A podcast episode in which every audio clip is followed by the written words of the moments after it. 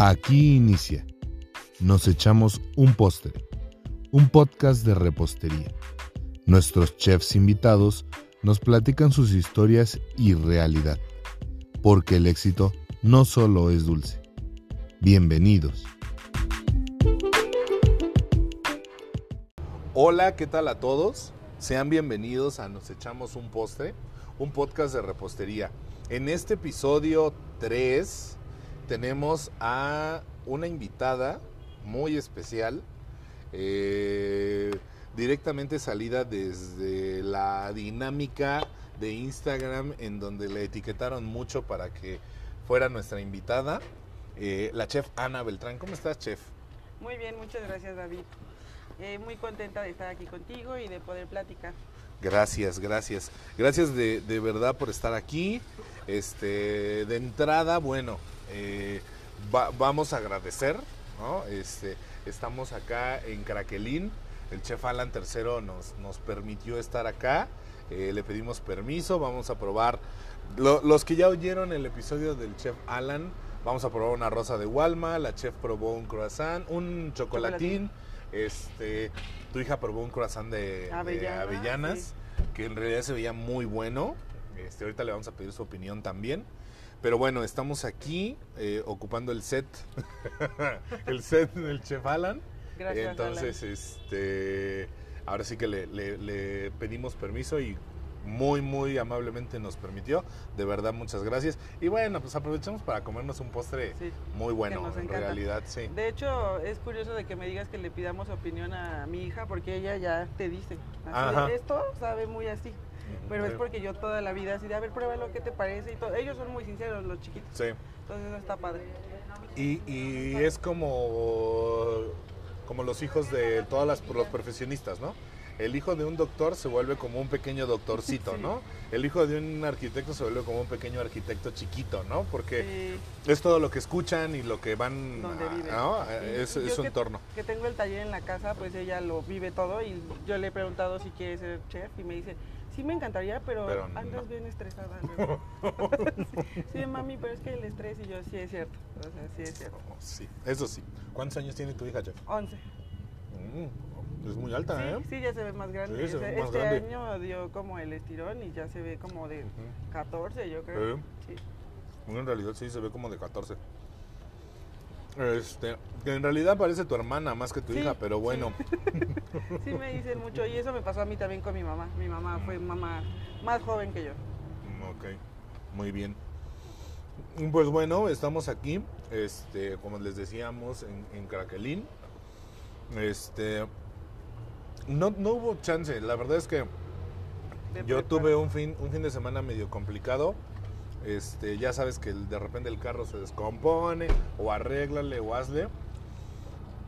Y te soy sincero, la verdad es que no me acordé ni siquiera. O sea, estaba- tenía yo muy presente la grabación, Sí, yo también me pero no el preparar Hoy nada. era como, bueno, te decía que yo pensaba Ajá, un sí. poco que era mañana y entonces ya hoy fue como, "Ah", y no preparé nada, o sea, obviamente. Pero bueno, de ayer, la otra grabación del día de ayer, traigo un panetone de Dolcenero. Qué rico. Ahorita vamos a probar eh, eh, los esto. postres de- del Chef Alan. Este, yo a reprobar, porque yo ya lo probé y ya, ya lo conozco. Y justo por eso es que llegué directo a pedir la rosa de Walma, porque me volví fan. Y este y ahorita probamos el panetone. Muy bien. ¿Sale? Entonces, pues mientras, entre que sí o que no, ¿qué te pareció? Dan- danos tu opinión. Justo El- del, del, del chocolatín. Es mi pan favorito el chocolate. ¿Sí? Sí, por siempre. O sea, de todos los panes, más que, el- que los mexicanos, el, el chocolatín es mi favorito. Y está muy rico. eh, sí tiene mucho el sabor a la mantequilla. La mantequilla. Y lo crujientito y todo. La verdad me encantó. Pero sí, ya uno luego, luego percibe en la mordida todo. O sea, la calidad, el amor y todo. Sí, te das cuenta de, la elaboración. El trabajo, sí. Bien. Justo comentando lo que decíamos de que, bueno, yo no tengo hijos, ¿verdad? Pero otros amigos y conocidos chefs que tienen hijos tienen esa misma situación. Como que sus hijos se vuelven pequeños chefs, ¿no? Sí. Están acostumbrados a comer lo mismo y demás. Sí, exacto. O sea, si yo salgo, pues obviamente me llevo a Yuli y le explico y todo. Entonces sí, ella también es de muy buen diente. O sea, yo eh, desde muy chiquita, no sé si es algo que tenemos en común los chefs, de chiquitos, desde chiquitos nos gusta mucho comer y cosas que a lo mejor los demás se sorprendían. ¿Cómo te puede gustar eso, no? Pero así es uno de buen diente desde chiquito. Y ella, obviamente, o sea, apenas fui a un negocio de un amigo de Tlayudas y nos impactamos porque se comió tres. Tre- Tres. ¿Tres la Tres ayudas? tlayudas. Ay, güey. Entonces así fue de, ¿quieres otro? Sí, mami, yo. Ya cuando le dije, ¿quieres otra? Y me dijo que sí, dije, ay, no, se la va a acabar. Se la acabó. Se la acabó. Entonces sí es de buen diente. Órale, muy bien. Sí. Pues fíjate que sí, yo me he dado cuenta que sí, que hay muchos chefs que de repente son de buen diente, la mayoría. Por ahí hay una que otra excepción, ¿verdad? La chef Pau, por ahí este, creo que nada más le hace al caldo de pollo diariamente, porque... Sí, bueno, ella siempre lo dice, ¿eh? Para que Sí, sí, no la sí. estoy quemando ni criticando, ¿eh? Digo, nada más porque... Pero no Este. es tan común que Sí. seamos tan piquis. ajá. Sí, sí. O sea, bueno, eh, especiales y exigentes siempre. Pero como que con la situación de, no, no me gusta esto, no me gusta lo otro, casi no como, casi no. No, eso sí se me hace, que me hace curioso y me causa de repente curiosidad en ella, pero sí. Ella siempre comenta, pues en su episodio dijo que no le gustan los pósteres tan solo, ¿no? Entonces imagínate. Y ella, o sea, órale, qué extraño.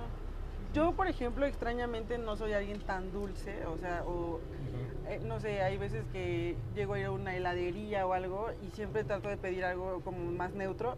Y Ajá. todo el mundo, ¿por qué no pediste el, el de algodón de azúcar si tenía casi tu nombre ahí, no? Y yo, pues porque se ve muy empalagoso. Entonces, sí se sorprende la gente de, pero tú eres repostera, ¿por qué no eres tan empalagosa? Y yo, pues no. O sea, soy más como de, de equilibrarlos y de neutralizarlos y de porciones pequeñas, por lo mismo, porque no me gusta como saturarme de azúcar.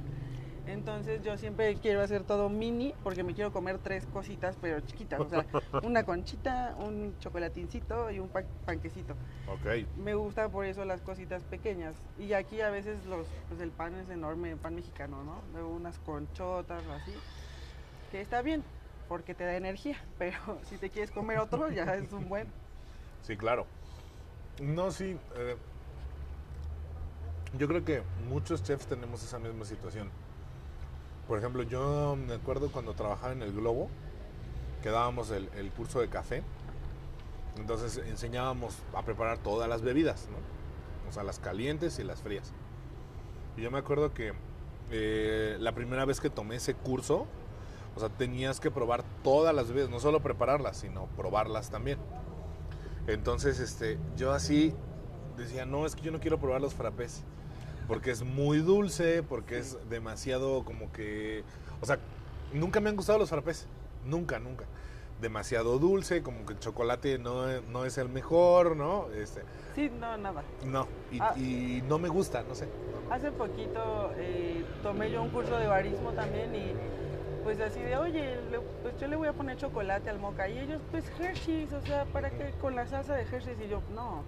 O sea, a mí me gustaría hacer mi salsa de chocolate y ponérsela, Ah. pero pues la gente está acostumbrada a esas salsas comerciales que uno la prueba y luego, luego es como la lengua así saturada de grasa. Sí. De, no, no.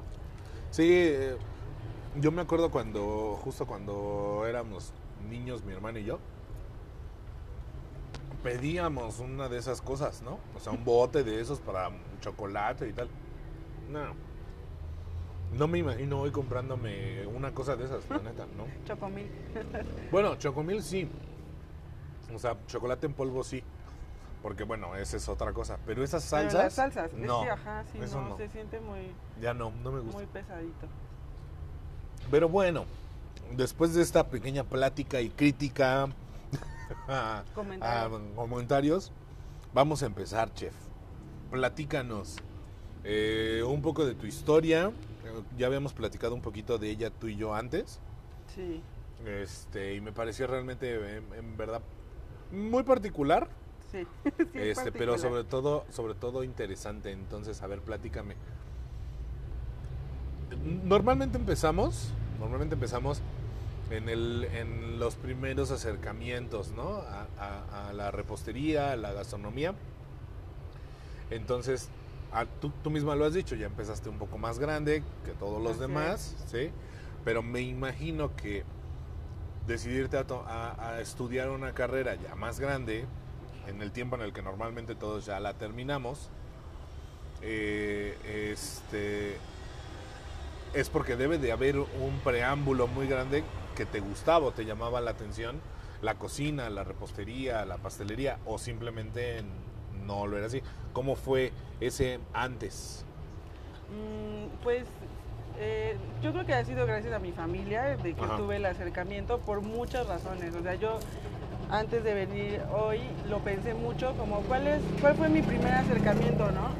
Y hay muchos, pero todos tienen que ver con el lugar donde yo soy del Estado de México, de la zona de los volcanes, de Amecameca, está por ahí Ozumba, que es como lo más famoso. Yo soy de Juchitepec. Pero es un pueblo muy tradicional, es muy pequeño, o sea, cuando yo vivía allá, yo vivía allá hasta los 15 años, habían 14 mil habitantes. O sea, imagínate, es muy pequeño, es un pueblo por lo mismo como muy de sus tradiciones, de sus costumbres y algo muy eh, que yo me enteré hace poco y que tuvo mucho eh, sentido para mí fue que justo un pueblito antes de Juchitepec pasaba el tren, se llama Tenango. Por Tenango están las vías y pasa el tren, entonces Tenango llegó a ser un poco más comercial, pero mi pueblo es más chiquito y más apartado, entonces es como pues como, un, como una unidad, o sea, de que es unido, es pequeño, es un poco cerrado. Entonces están las tradicionales fiestas como religiosas y se hacen fiestas muy grandes, eh, todas las familias hacen muchísima comida porque reciben, yo creo que de 50 a 100 personas en sus casas, o sea, va toda tu familia de acá, vienen los de Michoacán, viene, o sea, toda la gente llega a las casas y dicen que si tú vas un día allá en la fiesta y no tienes dónde comer, cualquier familia te dice, pásate a comer, ¿no? Y carnitas, barbacoa, este, michotes, tamales, salsas, aguas, mucha chela, mucho pulque, porque el pulque es de por allá, ¿no? los michotes, tlacoyos, este... Entonces, en ambas casas, en la de mi mamá y en la de mi papá, se hacían esos preámbulos de comidas enormes. O sea, para mí eso, eso es el olor a fiesta que ya está el carbón por allá prendido, que ya se está moliendo la salsa por este lado, que un día antes picamos todo el ajo, los nopales iban a milpalta por ellos, se tenían que, o sea, así un ritual sí, claro, padrísimo. Y, y, es algo extraño porque incluso cuando hay un velorio, o sea, de que alguien fallece, huele a fiesta, o sea, se hace todo ese preámbulo porque va a venir la gente al velorio y todo eso. Entonces, eso es muy de ahí y yo como que siempre he sido muy, eh, como muy activa, muy participativa, muy de aprender, muy como de chiquita era como, eres muy acomedida, ¿no? Entonces sí, realmente a mí siempre me gustaba como, ¿a qué te ayudo? ¿Y qué hago? Entonces pues me ponían a hacer pues la salsa o cosas como sencillas. Y me empezó a gustar mucho, o sea, cocinar y, y llevar cosas a cabo. Y otra, o sea, otra cosa era que me cuesta un poquito más de trabajo la limpieza de la casa, ¿no? Mi mamá era de, te toca lavar el patio, y yo así de, no, mamá, ¿qué te parece si yo hago de comer? Y mi mamá, por supuesto, claro que sí. Mientras ayudes. Sí, o sea, mi mamá así de, bueno, pues si no quieres, este, lavar el patio o algo, pues, este, porque obviamente era para salir, pues tenías que hacer una labor, ¿no? Entonces, yo empecé a hacer de comer, entonces mi mamá me daba como el, el presupuesto diario y el cambio me lo podía quedar. ¿no? O sea, me daba, no sé, en ese entonces no sé cuánto me daba, como 200 pesos para el gasto. Si yo me gastaba 150, me podía quedar los 50 pesos. Entonces también empecé a hacer como cosas luego más, este, como nopales rellenos de queso para que me quedara ahí, para poder yo tener mis cosas. Y entonces... Órale, eso, eso está bueno porque, bueno, muchos de los que empezamos cocinando de niños nos, como dices, ¿no? Nos daban eh, tareas secundarias, ¿no? Una salsa, empaniza esto, pica esto ahí con calma. No, hay peligro en empanizar Exacto. Sí, y por ejemplo, a mí mi mamá me decía, es que eres muy atrabancado. Echas todo al aceite, lo avientas y quieres voltearlo muy rápido, ¿no? Entonces ella se ponía nerviosa y decía de repente, este, no tienes tanta habilidad como para hacerlo rápido. Exacto, ¿no? Entonces, este, eh, pero ya que tu mamá te deje hasta el gasto de vete a comprar, oye, ya son Ajá, y luego, otras cosas. ajá, yo empezaba ya como a hacer cosas más baratas para yo tener como, o sea, bajar el presupuesto. Obviamente no diario, como que le campechaneaba y pues sí, o sea, ciertamente me abrió como el panorama un poco. Había cosas que yo decía, ¿por qué hice esto? Salió carísimo y no me quedó nada. pero, pero, ya había comido también lo que yo quería. Entonces, y era de, oye, ma, ¿cómo se prepara el picadillo? No, pues le haces así y así. Y yo, ay, mamá, lo hice todo al revés. Yo primero hice, no sé ella cómo le hace, si primero el caldillo o primero la carne, ya no me acuerdo ahorita, pero yo lo había hecho al revés. Y me dijo, ay, pero quedó bien, quedó bueno. Y entonces luego ya era mucho de, ay, tú deberías hacer la sopa. Y yo como que decía, nada más que me lo dicen, que lo hago bien para, para que lo haga. O sea, realmente no es que esté chido. O sea, ellas solo quieren que cocine. Y no, ahora digo, no es cierto. Yo creo que sí lo hacía bien. Sí lo hacía. Porque a veces la familia, por experiencias de otros amigos, es la primera que te desmoraliza, ¿no? Así de, ay, esto, ay, el otro. Y no, o sea, la verdad es que me alentaron mucho. Ajá. Eh, siempre con la comida. Y mi otra abuelita tenía como un, un, pequeño negocio de comida los fines de semana. Y ella, mi familia es de la parcela, de la siembra y todo eso. Entonces mi abuela de su parcela tenía su maíz y todo. Yo lo ponía en nixtamalizar y un día me acuerdo que dijo, mañana voy a ir al molino en la mañana. Y yo, ¿a qué hora vas a ir? A las 7. Y yo, yo quiero ir. Y mi mamá y mi papá así como de, no, ¿cómo crees? Y yo, sí, quiero ir al molino. Y mi abuela, pues quédate, quédate a dormir. Yo tenía como unos 8 o 9 años y ahorita digo, ¿qué niño se queda a dormir con su abuelita al otro día para levantarse seis y media, para ir al molino en sábado? O sea, es como te digo, siento que los chefs traemos desde chiquitos como otra onda, o sea, una, porque lo he platicado con otros y amigos así, es que yo de chiquito, ya sabes, no, hacía esto o el otro.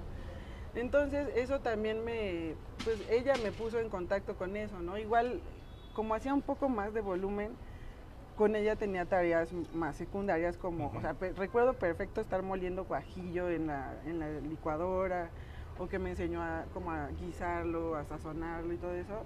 Hacer el atole, o sea, el atole me queda súper bien porque ella me enseñó, enseñó a, hacerlo, a, componerlo, decía ella, de no, pues si le falta este sabor, pues ponle cocoa o, o pruébalo, pruébalo.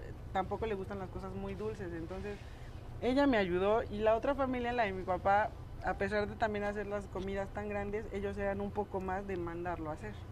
o sea, ah, se manda a hacer las carnitas, la barbacoa, pero la, mamá de mi mamá no. Ella siempre de todo desde cero. Hacía todo el mole, el, o sea, los adobos, este, como por ahorrar un poco y por la calidad, ¿no? Porque ella decía, no, es que le vayan a poner algo que a mí no me gusta y no. Entonces, este, a partir de esas grandes fiestas, de esos grandes momentos, que son, Perdón, son como las dos caras que existen justo en esas, en esas fiestas, ¿no? O sea, el que es el cocinero tradicional de toda la vida, que lo hace de 0 a 100, o los que a lo mejor igualmente brindan, la, brindan el festejo, la comida, pero como tú lo acabas de decir, lo mandan a hacer. Son como las dos facetas, ¿no? sí, un poco más práctico eh, por parte de mi abuelo, de mis abuelos paternos que lo mandaban a hacer todo obviamente pues gastaban un poco más, ¿no? Y mi abuela, te digo, como por ahorrar y todo, ella lo hacía y este, pero tuve ambas cosas, ¿no? A lo mejor con nosotros hacíamos como, pues, los michotes de nopal u otras cosas para completar, porque eso a mí me encanta el nopal y es muy de la familia, te digo que iban a milpalta y todo,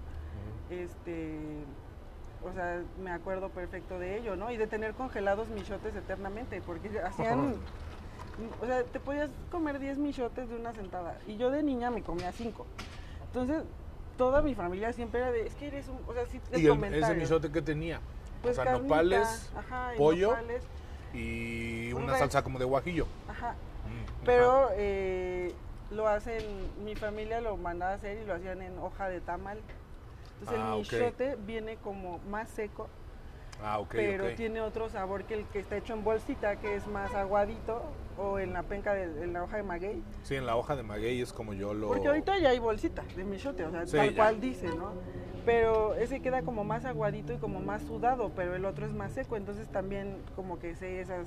O sea, hacerlo en, la hoja de totomostle, en la, en la hoja de tamal, lo deja más seco. Más seco, ajá. Ah, ok, Pero sí, o sea, agarra otro sabor. Sí, claro, me imagino. Entonces, este eh, pues así, o sea, y también yo me da cuenta luego que yo comía mucho porque me acuerdo perfecto que en una fiesta en primero de primaria, o sea, seis años, dieron hot dogs. Entonces nos sirvieron a todas las niñas nuestro hot dog y nadie se lo acabó y yo me comí dos. la mamá estaba así de, órale, o sea, tú sí comes bien. Ajá. Sí, sí, siempre he comido Bueno, de bastante bien. aquí no se come un hot dog. Uno, en- de entonces, menos. Sí, se me hizo como extraño.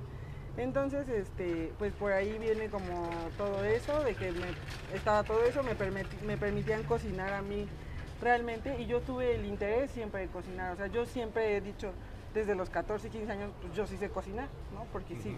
sé Más o menos desde todo. los nueve años, dices. Nueve, diez años, ajá. 9, 10 años. Ok. Sí, en realidad es- era, eras muy...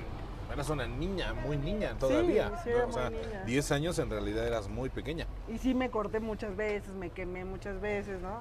Sí, claro. Y luego también, por ejemplo, en Día de Muertos, eh, obviamente allá se compra la leche de vaca de los vecinos, o sea, mis vecinos de allá de Juchitepec. Cruzas la calle, compras la leche, se pone a hervir y diario sacas nata. Entonces la juntaban, la juntaban, se congelaba y en Día de Muertos se mandaba a hacer el pan de muertos con la Con nata de todo el año. Entonces igual mandaban a hacer cajísimas de pan de muerto en la casa y comes pan de muerto eternamente. Lo guardas en el conge y luego lo metes 15 segundos al horno de microondas y febrero, marzo, abril, tu pan de muerto. Pan de muerto. ok, buen tip, buen tip. Entonces yo soy, yo sé que a todos nos emociona mucho el pan de muerto, pero sí de repente yo soy como más de, ay, un pan de muerto y todo así, de, "Güey, está bien seco. Y yo no está seco, está delicioso. Pero No, es pero- como ese cariño de, de esos recuerdos y así. No, y aparte, bueno, no sé, eh, cada quien según sus eh, tradiciones familiares, más allá de la, de la tradición nacional, porque digo, la tradición nacional es que hay pan de muerto desde ahora ya, desde septiembre, ¿verdad? Incluso antes. Pero cada quien tiene su tradición familiar en casa y es muy diferente en cada casa, tal cual. Entonces, el que, el que a lo mejor tú tengas pan de muerto hasta abril, pues es parte de tu tradición, al fin y Sí. al cabo, ¿no? Digo, Sí, es parte de...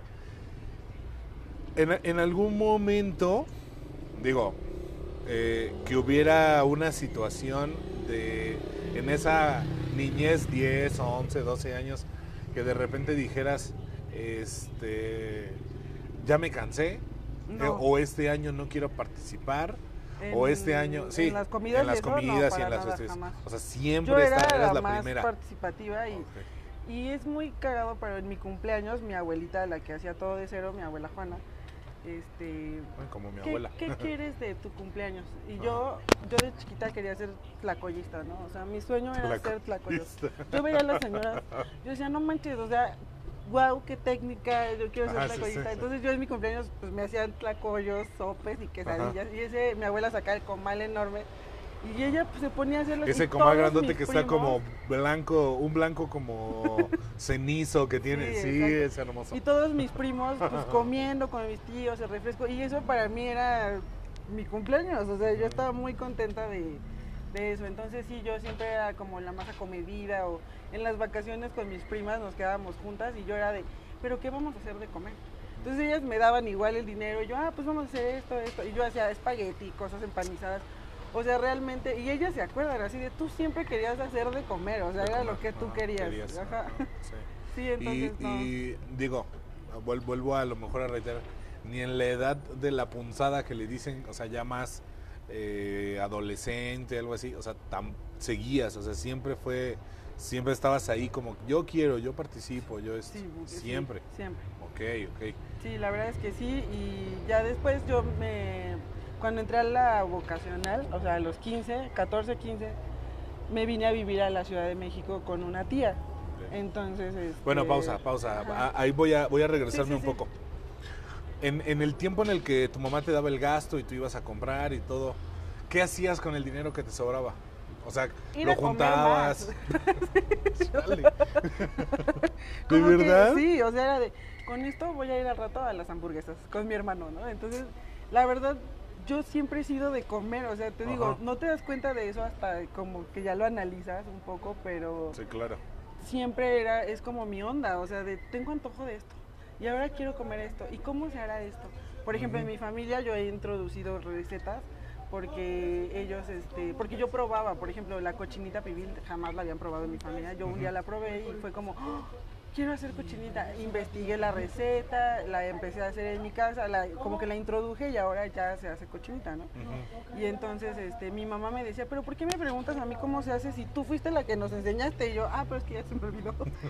entonces eso, por ejemplo, hacer el pastel imposible, yo también lo empecé a hacer en mi casa. No, aparte de ser imposible, yo, ¿cómo va a ser imposible? Obvio lo puedo hacer. Ajá, sí, claro. Sí, sí, sí. entonces siempre era como, o sea, ahora ya que, que, me, que soy chef y me dedico a esto, a mi familia le hace perfecto sentido. Sentido, o sea, sí, claro. Pero en su momento, cuando yo decidí ya hacerlo como principal actividad, como profesionalmente, estaban renuentes. O sea, muy, muy renuentes porque, pues por sus razones como, Ana, eres muy buena en muchas cosas, en matemáticas, ¿por qué no le sacas provecho a eso? ¿Cómo que quieres hacer pasteles, no? Y yo, pues sí, quiero hacer pasteles. Eh, eh, va- va- vamos a, a- exactamente en ese punto. Es que eh, así pasa y está bien y tú vas a seguir avanzando y yo me voy a seguir regresando. No, está bien. Está perfecto. Pero, eh, eh, ¿cuál fue dentro de esas de festividades, no? Eh, digo, yo, yo me acuerdo particularmente de una que fue como la primera vez que cociné más en forma y más, más grande y ya teniendo como que algo totalmente a mi cargo, ¿no? Tendría yo como 13 o 14 años y justo fue cochinita pibil para el, no sé si fue el cumpleaños de mi hermana o no me acuerdo. Dices que para variar mi mamá y mi, abuela estaban enfermas y este así como no, pues ya les invitamos y ya les dijimos y qué vamos a preparar y yo así como pues hagamos cochinita pibil y mi abuela igual no, pues nunca la hemos hecho. No, pues yo la acabo de ver en la tele o no Sí, me acuerdo en dónde sea- y pues nos la aventamos en el horno y compramos, pues eso fue lo que dimos, o sea, a lo mejor se hizo de arroz o espagueti Sí. porque obviamente que no solo mi mamá y mi abuela cocinaban, ¿no? O sea, también mis tías y demás. Pero se hizo algo más, recuerdo que se hizo algo más, pero esa fue la primera vez que yo hice como que algo en forma y sobre todo con la, vamos a decir con la presión o con el compromiso encima, ¿no? Porque Claro, o Tal sea, cual- como con una fecha y hora de Exacto, entrega. sí, ¿no? Sí. Que, que no había tal, más bien fecha, no había hora de entrega, pero pues sí con la presión, ¿no? Del, Sí. del compromiso. ¿Cuál fue ese primer como compromiso? Digo, tú ya venías desde niña cocinando, tal, y participabas y demás, en el que tú dijiste, cuando yo cumplí 13, 14 años, en la festividad fulana, la que, la que haya sido, que ya tomaras no un papel secundario, sino un papel más principal, que dijeras, mi abuelita hizo michotes y yo hice los tamales, pero yo hice todo, la salsa, batí la masa, o sea, todo. ¿Cu- Sí. ¿Cuál fue o cuándo fue? Pues ya había como, por ejemplo, en Año Nuevo, la familia de mi Ajá. mamá es de hacer un comidón, o sea, pero ya sabes, de que el típico recalentado, pero somos muchos. Entonces, este, tan solo primos somos como 17, entonces más los otros, los papás, o sea, era una y los comida muy invitados grande. que llegan. Y más de que quieres tres días comer lo mismo. Entonces Sí, era claro. muchísimo. Y eh, mi mamá ya muy confiada era, ah, porque mi abuelita decía, bueno, pues a- antes de la, de la noche, pues vengan para que avancemos todo lo de la cena, porque ella es la que siempre hace todo. Y mi mamá era mucho de, ya voy, yo voy a mandar a mi representante, ¿no? La verdad yo ya no voy a ir. Entonces yo estaba muy, yo llegaba temprano con mi abuela y ahí era cuando ya me tocaba hacer como varias cosas y ya, a Ok. mí, o sea, como este, tú vas a hacer la ensalada de atún y tú vas a hacer a lo mejor este, ¿qué me, me ponían mucho a picar como el petit brunoise porque me quedaba bien, muy bien entonces picadito. me tardaba mucho, me tardaba mucho, pero sí lo hacía bien, entonces ya empezó a hacer como las cosas más específicas, como más bonitas o así. Y este, y creo que fue ahí cuando ya me acuerdo una vez que hicimos pollo a la naranja, que yo ya andaba ahí totalmente metida en, en hacerlo, y más que mis tías, más que mis primas, más que, bueno, ya no cocinan mucho los hombres, entonces más que ellas, y también ya ellas más confiadas, ¿no? Y mi abuela también ya, pues ya como contando conmigo realmente. Ajá, ¿no? sí. Y siempre como, ay no, pues qué rico te quedó, pero yo soy alguien que le cuesta un poco eh, recibir luego los cumplidos. Entonces yo te lo juro que yo pensaba así, exageran, no está tan bueno, está normal, ¿no? pero pues, yo creo que ahora digo, "Ah, pues estaba bueno. Sí. Bueno, en, en parte también a veces siento que nos falta creérnosla, ¿no? Sí, En, totalmente. en ciertos, en ciertos momentos, de la vida. Nos falta creérnosla y a veces eh, también nosotros mismos, vaya, vaya- la redundancia, pero nos volvemos exigentes para nosotros mismos. Entonces tú dices, sí quedó bueno, me gustó, está bien, qué bueno que les gustó, pero a mi gusto, muy particular y muy personal, me hubiera gustado que quedara más jugoso o que el fulano tal sabor estuviera más presente. O, sea, sí Claro. quedó bien, pero me hubiera gustado que tuviera tal resultado. Entonces tú dices, ah, pues qué bueno que les gustó, güey, pero a mí no está al 100 para mí, ¿no? Ah, Sí, particularmente. o- eh, yo creo que ellas, ambas, mis dos abuelas, son muy exigentes con la comida, o sea, y, y siento que me lo transmitieron. Yo soy, sí soy un poco, o sea, sí, un piqui para la comida, o sea, de que ya vas a un lugar y en todo te fijas, ¿no? O sea, desde el plato, cómo te sirven, el agua, el vaso, o sea, todo ya no puedes dejarlo de observar, o sea, ya es como un conjunto. A lo mejor hay gente que no lo observa y dice, ay, pues está bien, aunque no hubiera eso, ¿no? Pero ya eh, nosotros somos más exigentes, Sí. como bien dices. Sí, y, y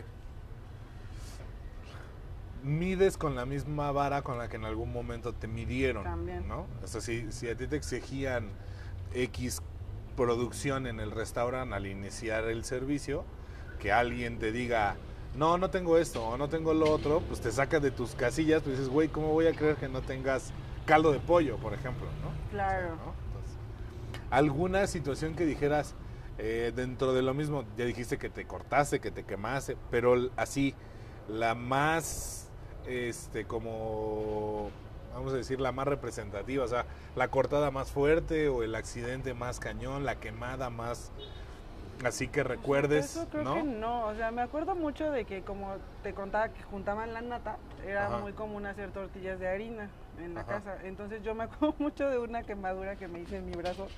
¿Ves que hay unos comales que tienen la orillita como onduladita? Ajá, sí. Pues yo traía el ondulado aquí, pero yo me acuerdo que me ardió, o sea, como que me recargué y ni siquiera capté que me estaba quemando y de Ajá, repente fue como chin y ya lo quité y tenía acá como mi decoración, así ondulada. Esa me acuerdo mucho, y me ardió mucho, Mucho. porque fue así directo y yo no sé qué estaba, pero no, no me di cuenta. O Sí, sea, no reaccionaste al momento. ajá. Fue como, ay, y esa me acuerdo que fue. Pero de cortadas hizo creo que hasta eso normal. Aunque yo ahora siento que con mi hija no le diría como, ten el cuchillo y córtate el jitomate. La verdad no, pero yo sí lo hacía. O sea, sí. sé que se va a cortar, ¿no? Y sí la he dejado y todo, y es parte de yo, yo lo sé. Pero sí también trato de tenerle más cuidado, soy más este, precavida. Yo creo, yo creo que yo era más aventada de chiquita. Este, ah, platícame eso que acabas de decir de que qué tiene que ver la nata con las tortillas de harina. Ah, pues No lleva entendí. nata. Llevan Ah, ok, como materia grasa. Como materia grasa, Ah, exactamente. ok, ok. Como si fuera mantequilla o así. pues Ajá, sí, en nata. lugar de, ajá. Ah, órale, esa no me la sabía, Sí, fíjate. o pan de nata también se hacía. Sí, ese, ese sí. Ajá, ese sí. Sí, pues sí.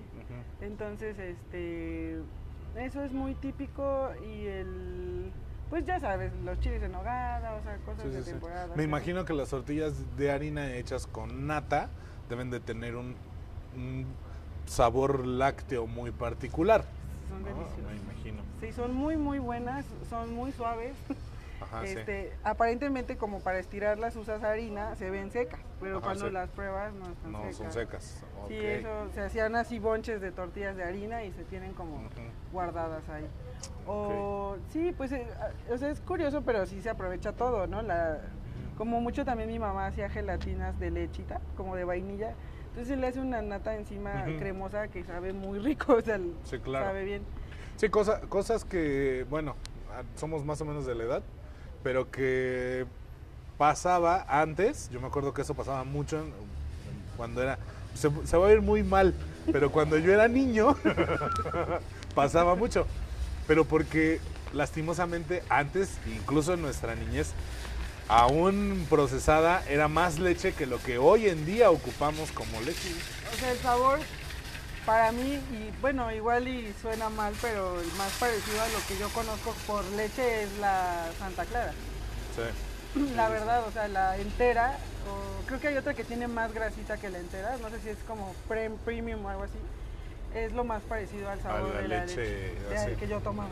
Que también a veces era muy grasosa la leche de vaca, mucho. O sea, a veces se le veía la grasita encima un poco, la verdad. Pero mis vecinos nos las Había venían. comido muchas carnitas la vaca. Muy, harta carnita. harta carnita. Ok. E- Es que esas son cosas que, que, bueno, como te digo, suena mucho a como si lo dijera mi mamá o lo dijera mi Cuando abuela, yo era pero chiquecito. cuando yo era chiquito, ¿no? pero sí, eh, eh, esas son cosas que ya eh, analizaremos después, pero bueno, este, dentro de eso mismo, en esa época, en esa edad, eh, ¿no veías o tenías cercanía a algún programa o alguna cosa donde tú vieras recetas, leyeras recetas? ¿O de dónde venía la inspiración cuando, en- sobre todo en esas, en esas recetas, que como dices, hay una tradición muy grande en tu familia y manejan una serie de recetas tradicionales Cañón, que cañón. no que no son eh, negociables a cambiar. Eso es eso es obvio. Pero digo, tú misma lo dijiste, introduje muchas recetas y les fui presentando muchas recetas. Caso de la cochinita.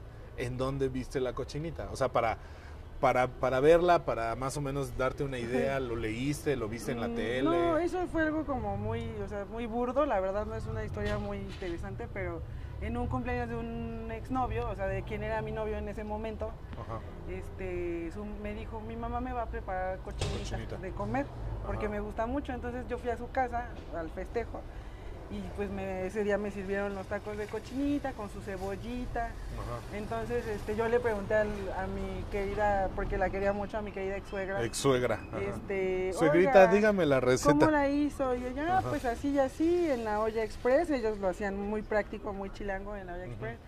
Este, y me decía jugo de naranja, ¿no? Todo lo que se le pone. Y me dijo, y si no tienes jugo de naranja, una bonafina, no te compliques. Es más, mirinda, si no tienes. Ay, cabrón.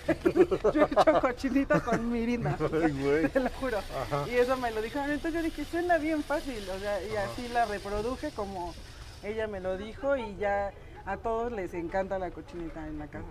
Sí, realmente. O sea que la, la, el, el conocer nuevas recetas partía exactamente de lo mismo, de comer. De- y de salir de de allá, salir, de mi ajá, pueblo. Sí, exacto. Y es que ellos, o sea, bueno, ellos hablo como de mi familia, eh, como si fuera, bueno, nosotros, este, eh, diario hacen guisados, o sea, en la casa son guisados y dicen que pues mucho la onda del taco de guisado y todo eso es de la revolución, ¿no? De que se iba la gente sí. al campo con por horas y no sabían en qué momento.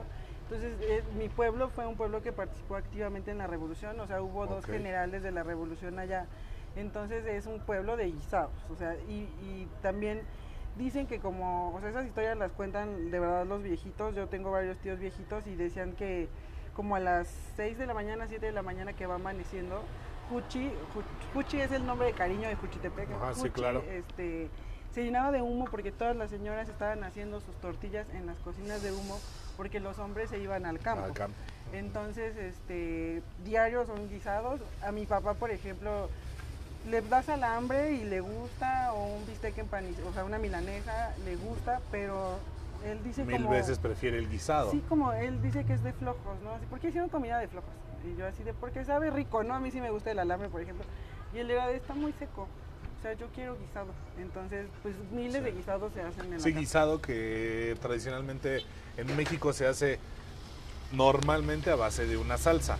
Un caldillo de jitomate, una salsa verde, Verde, una salsa pasilla, roja, roja. un mole, no sé qué sí, sé yo. y- eso sí es algo que, o sea, diario mi mamá le dedicaba a cocinar unas tres o cuatro horas, ¿no? Y Sí. diario agüita fresca, o sea, tuve la fortuna de que mi mamá realmente lo hiciera porque ella se dedicó a nosotros.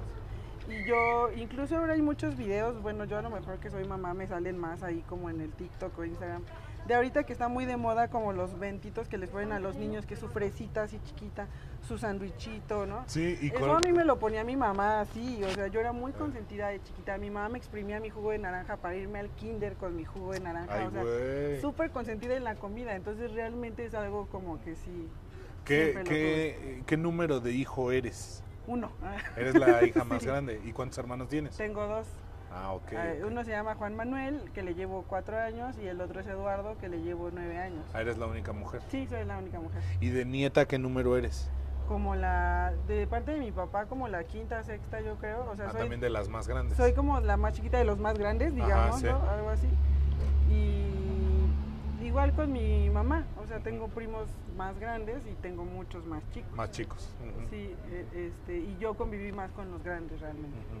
Sí, Con los que saben que cocinaba y todo eso, pues son los grandes. Ya con los chiquitos, pues ya, Ya ellos no. como en sus ondas. Sí, Sí, vas, va siendo más grande la diferencia de edad y hay otros primos de esas mismas edades y ahí se va haciendo otro grupito diferente, ¿no? Sí. Sí, Este, en algún momento así de, ese ir y venir entre cocinadas y probar de aquí y de allá, ¿pensaste en algún momento así muy por encimita en decir, a lo mejor, y va a sonar a lo mejor mal, como lo voy a preguntar, pero en, esas épocas, de, de- cuando nosotros éramos niños y jóvenes, solamente veíamos a los chefs de la tele y había entre Mónica Patiño, este Paulino Cruz en el 11, que yo era súper fan, este el Oropesa en, en Televisa, en hoy. sí, en hoy, y a lo mejor uno o dos por ahí igual que salían en otro programa, eran como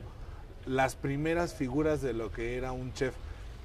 A lo mejor estoy poniendo en un nicho muy bajo a, a- a Mónica Patiño y a Paulino Cruz, pero eran los, los, los salía. chefs de nuestra época, vaya, ¿no? Lo- lo- Los, que conocimos en esa niñez. En algún momento, en esa misma niñez, tú pensaste en, en dedicarte de lleno únicamente a la cocina, no pensándolo como chef, porque no lo identificábamos como tal, Sí, no. pero que tú dijeras, oye, me gusta mucho cocinar, quiero poner algo así, quiero... ¿No? No, no. Nunca. De chiquecita no, realmente, este, yo en- siempre he sido muy buena estudiante, ¿no? Muy buena en la escuela, o sea, pero muy sobresaliente. Entonces, mi vida era más ser, o sea, como académico, como, como estudiar algo que no, nunca yo pensé en, es- en dedicarme a esto, en ser este chef, o sea, mi familia es de contadores, economistas, como unas ondas así, entonces, eh, o mis tíos, los que realmente este, pues no estaban allá en Juchitepec, sino que vinieron aquí a desarrollarse, pues mi tía Leticia con la que yo vivía, ella es economista y otro tío es contador y así. Entonces, pues como que mis papás querían que yo fuera contadora, o sea, de, de- yo como en quinto de primaria recuerdo perfecto que yo decía, yo voy a ser contadora. Entonces, mm, yo creo que, o sea, si eso era a los 10 años, como a los 12, ya, o sea, yo ya sabía que iba a venir aquí a la ciudad, que iba a ir en Boca 5, o sea, ni siquiera lo dudaba, o sea, ya, yo voy a estudiar ahí y voy a ser contadora. Entonces así, así me mantuve hasta que entré al Boca 5 y realmente no quise ser contadora, ¿no? y bueno, en, en ese momento en lo donde tú tenías la firme idea de dedicarte a otra cosa, tenías bien cimentada esa idea, bien plantada, ¿cómo veías eh, eh, tu papel cocinando? O sea, por ejemplo, tú tenías bien, yo en un momento determinado decía, quiero estudiar arquitectura, me gusta mucho, Está- como dices tú, vienes maquinándolo, Sí. pensándolo. Yo decía, me gusta mucho, quiero entrar a Boca 1 para estudiar construcción y luego estudiar arquitectura en el Politécnico, ¿no? En, en la escuela superior. Y, des- y yo lo pensaba y decía, bueno, cuando yo ya trabaje de arquitecto, cuando yo ya sea arquitecto, en alguna plática de adolescente o de niño, mi papá dijo, pues puedes aventarte esa carrera como una segunda carrera y puedes aprender cocina y si te gusta cocinar, pues puedes aprender en alguna escuelita o algo que sea como tu hobby, ¿no? Entonces, cuando él me dijo eso, yo así lo, vaya, Ya lo planeé, así sí. lo vi, dije, ah, perfecto, yo estudio arquitectura, me dedico a la arquitectura y cuando tenga oportunidad estudio algo de cocina, pero como hobby. Tú al, al armar o al tener pensado ese plan de estudio en Boca 5, me dedico a la contabilidad, me voy a, me voy a la Ciudad de México a, a vivir y trabajar, ¿en qué papel dejabas o en qué plano dejabas ese, esa parte de la cocina?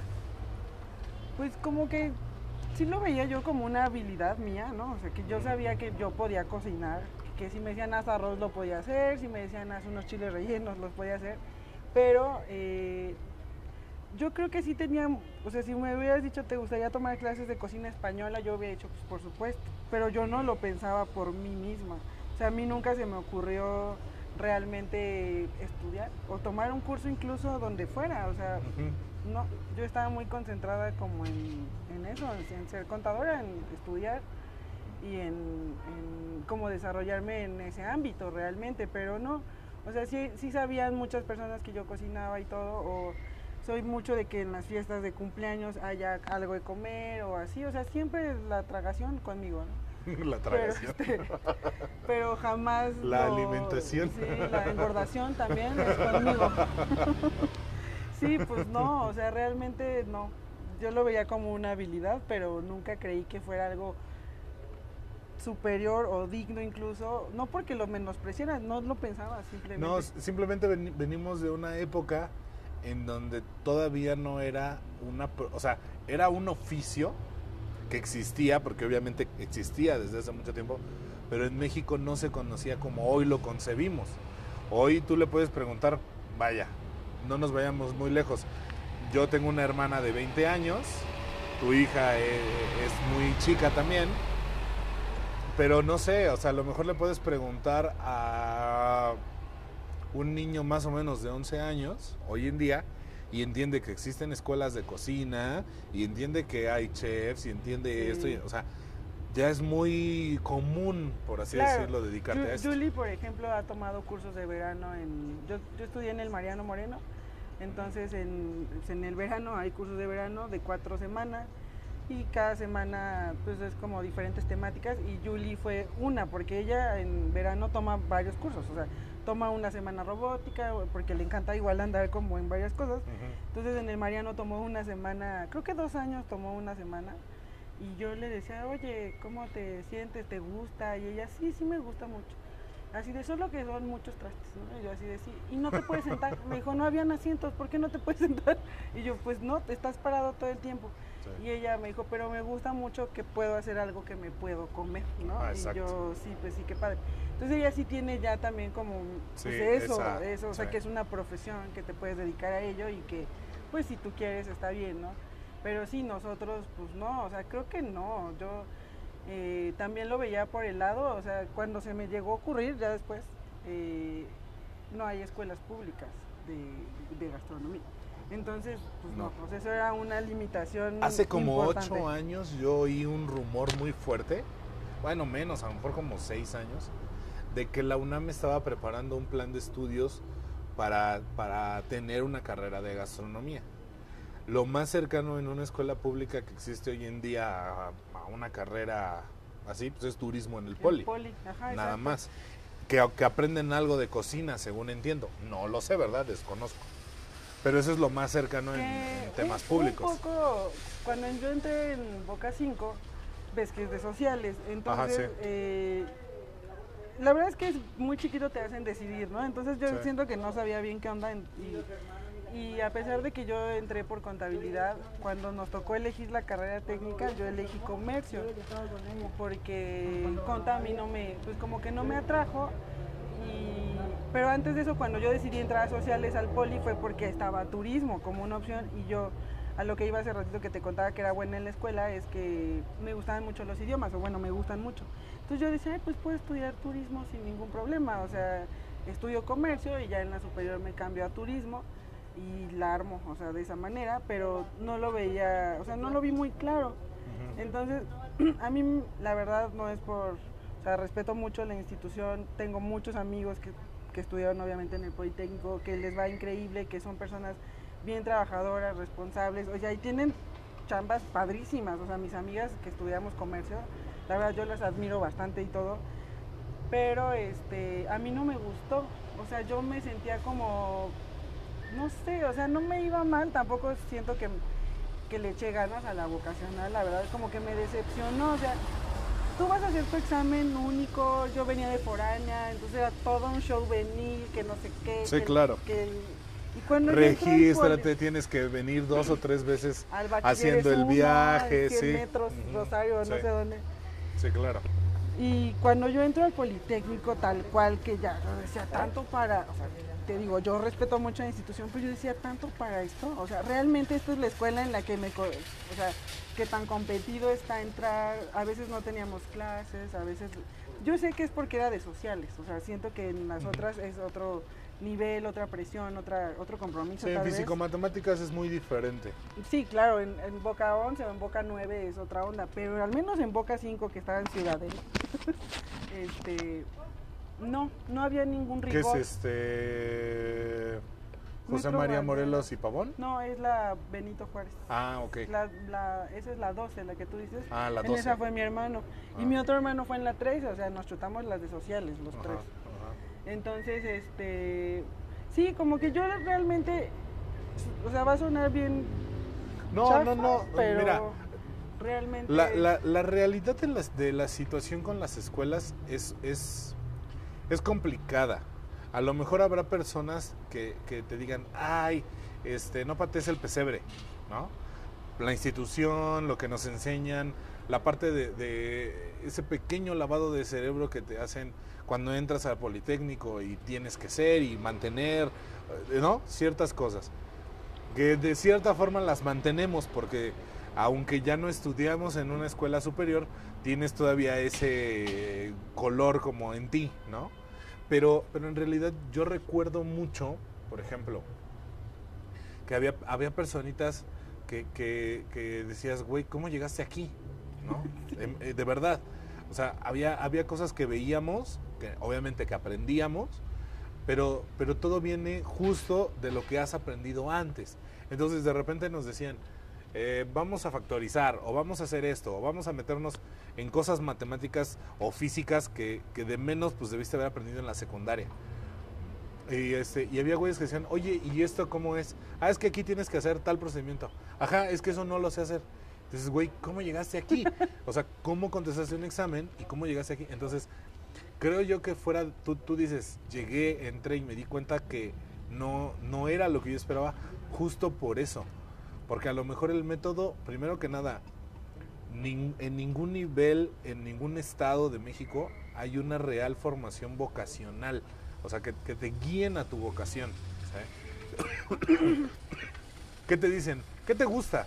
Ajá. Güey, me encanta comer, pero no, digo, Tania, Tania lo dijo en su episodio. Me gustaría que hubiera una chamba que fuera de, de este, de que me paguen por comer, ¿no? Sí. Entonces, si de eso fuera, pues obviamente que sería bien fácil encontrar una chamba, ¿no? O sea, ¿qué te gusta así?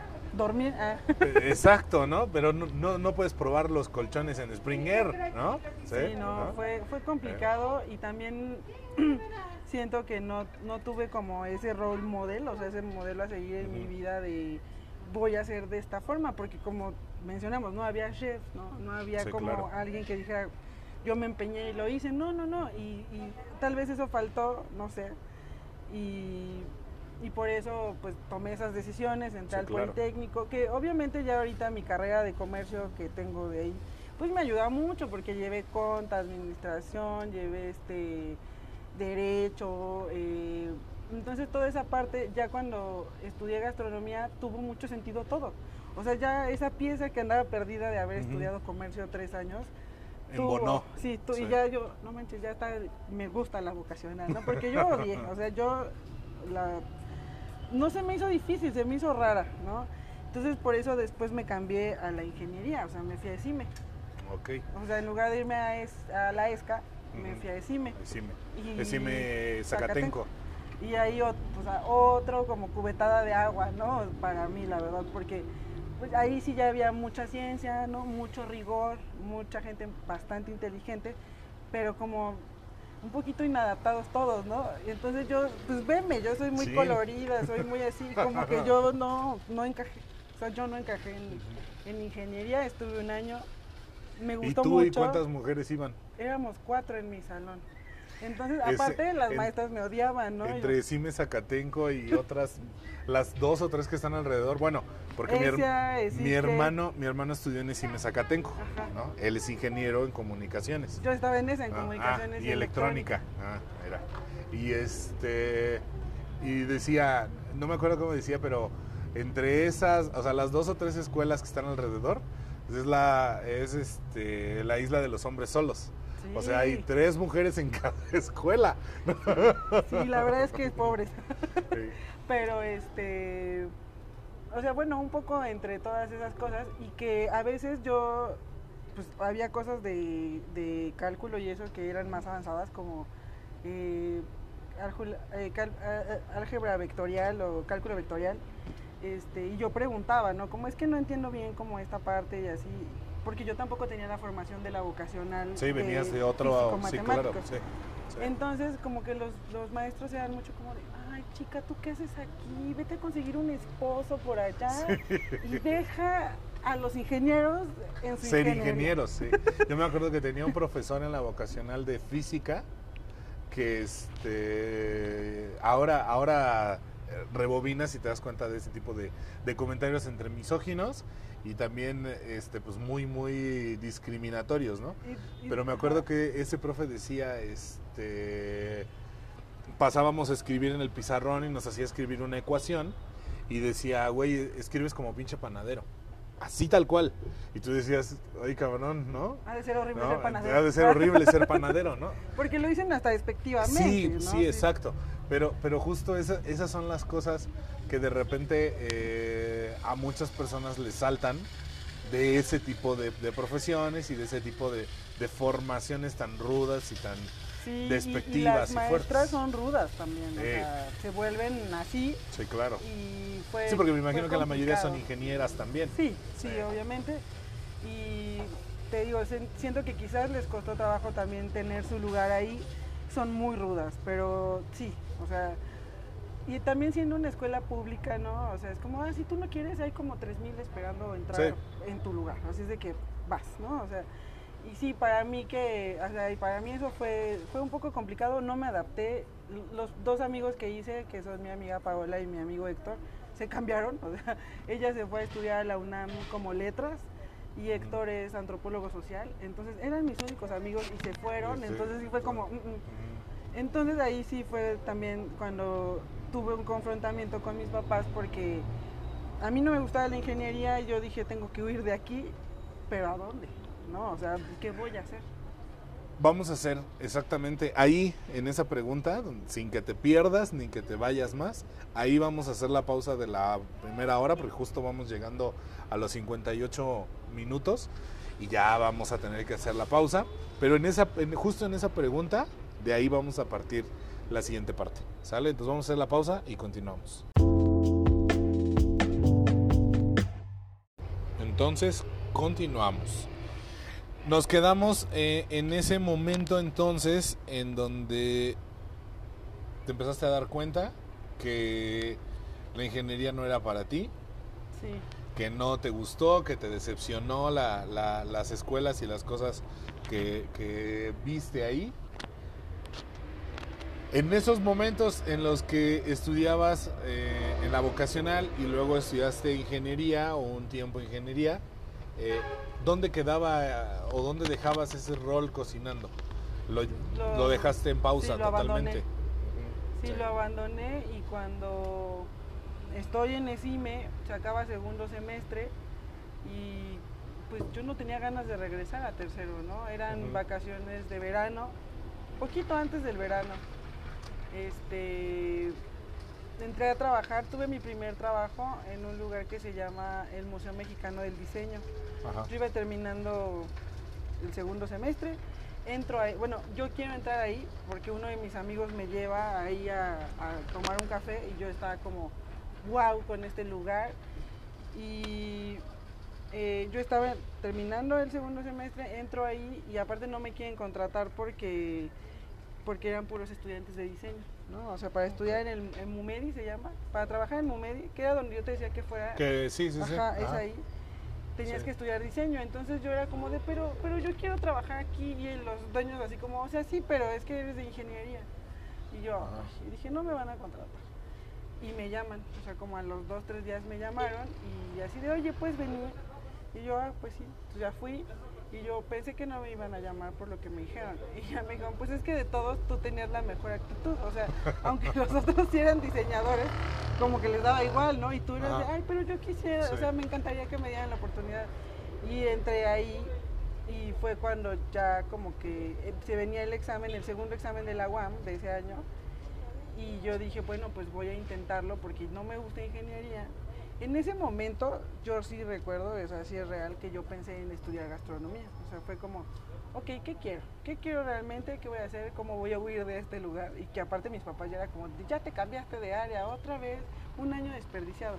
O sea, uno lo ve bien fácil, pero mis papás tal vez manteniéndome aquí, yo era un gasto fuerte, como para yo Sí, decir claro. un año tirado a la basura, ¿no? Que a mí me parecía muy rudo eso de ellos, pero yo ahora siendo mamá y todo lo entiendes, que dices, Sí. no manches, o sea, está cañón, ¿no? Y entonces, este, éramos varios en el MUMEDI, hicimos el examen varios, o sea, me acuerdo, y la única que se quedó en diseño fui yo.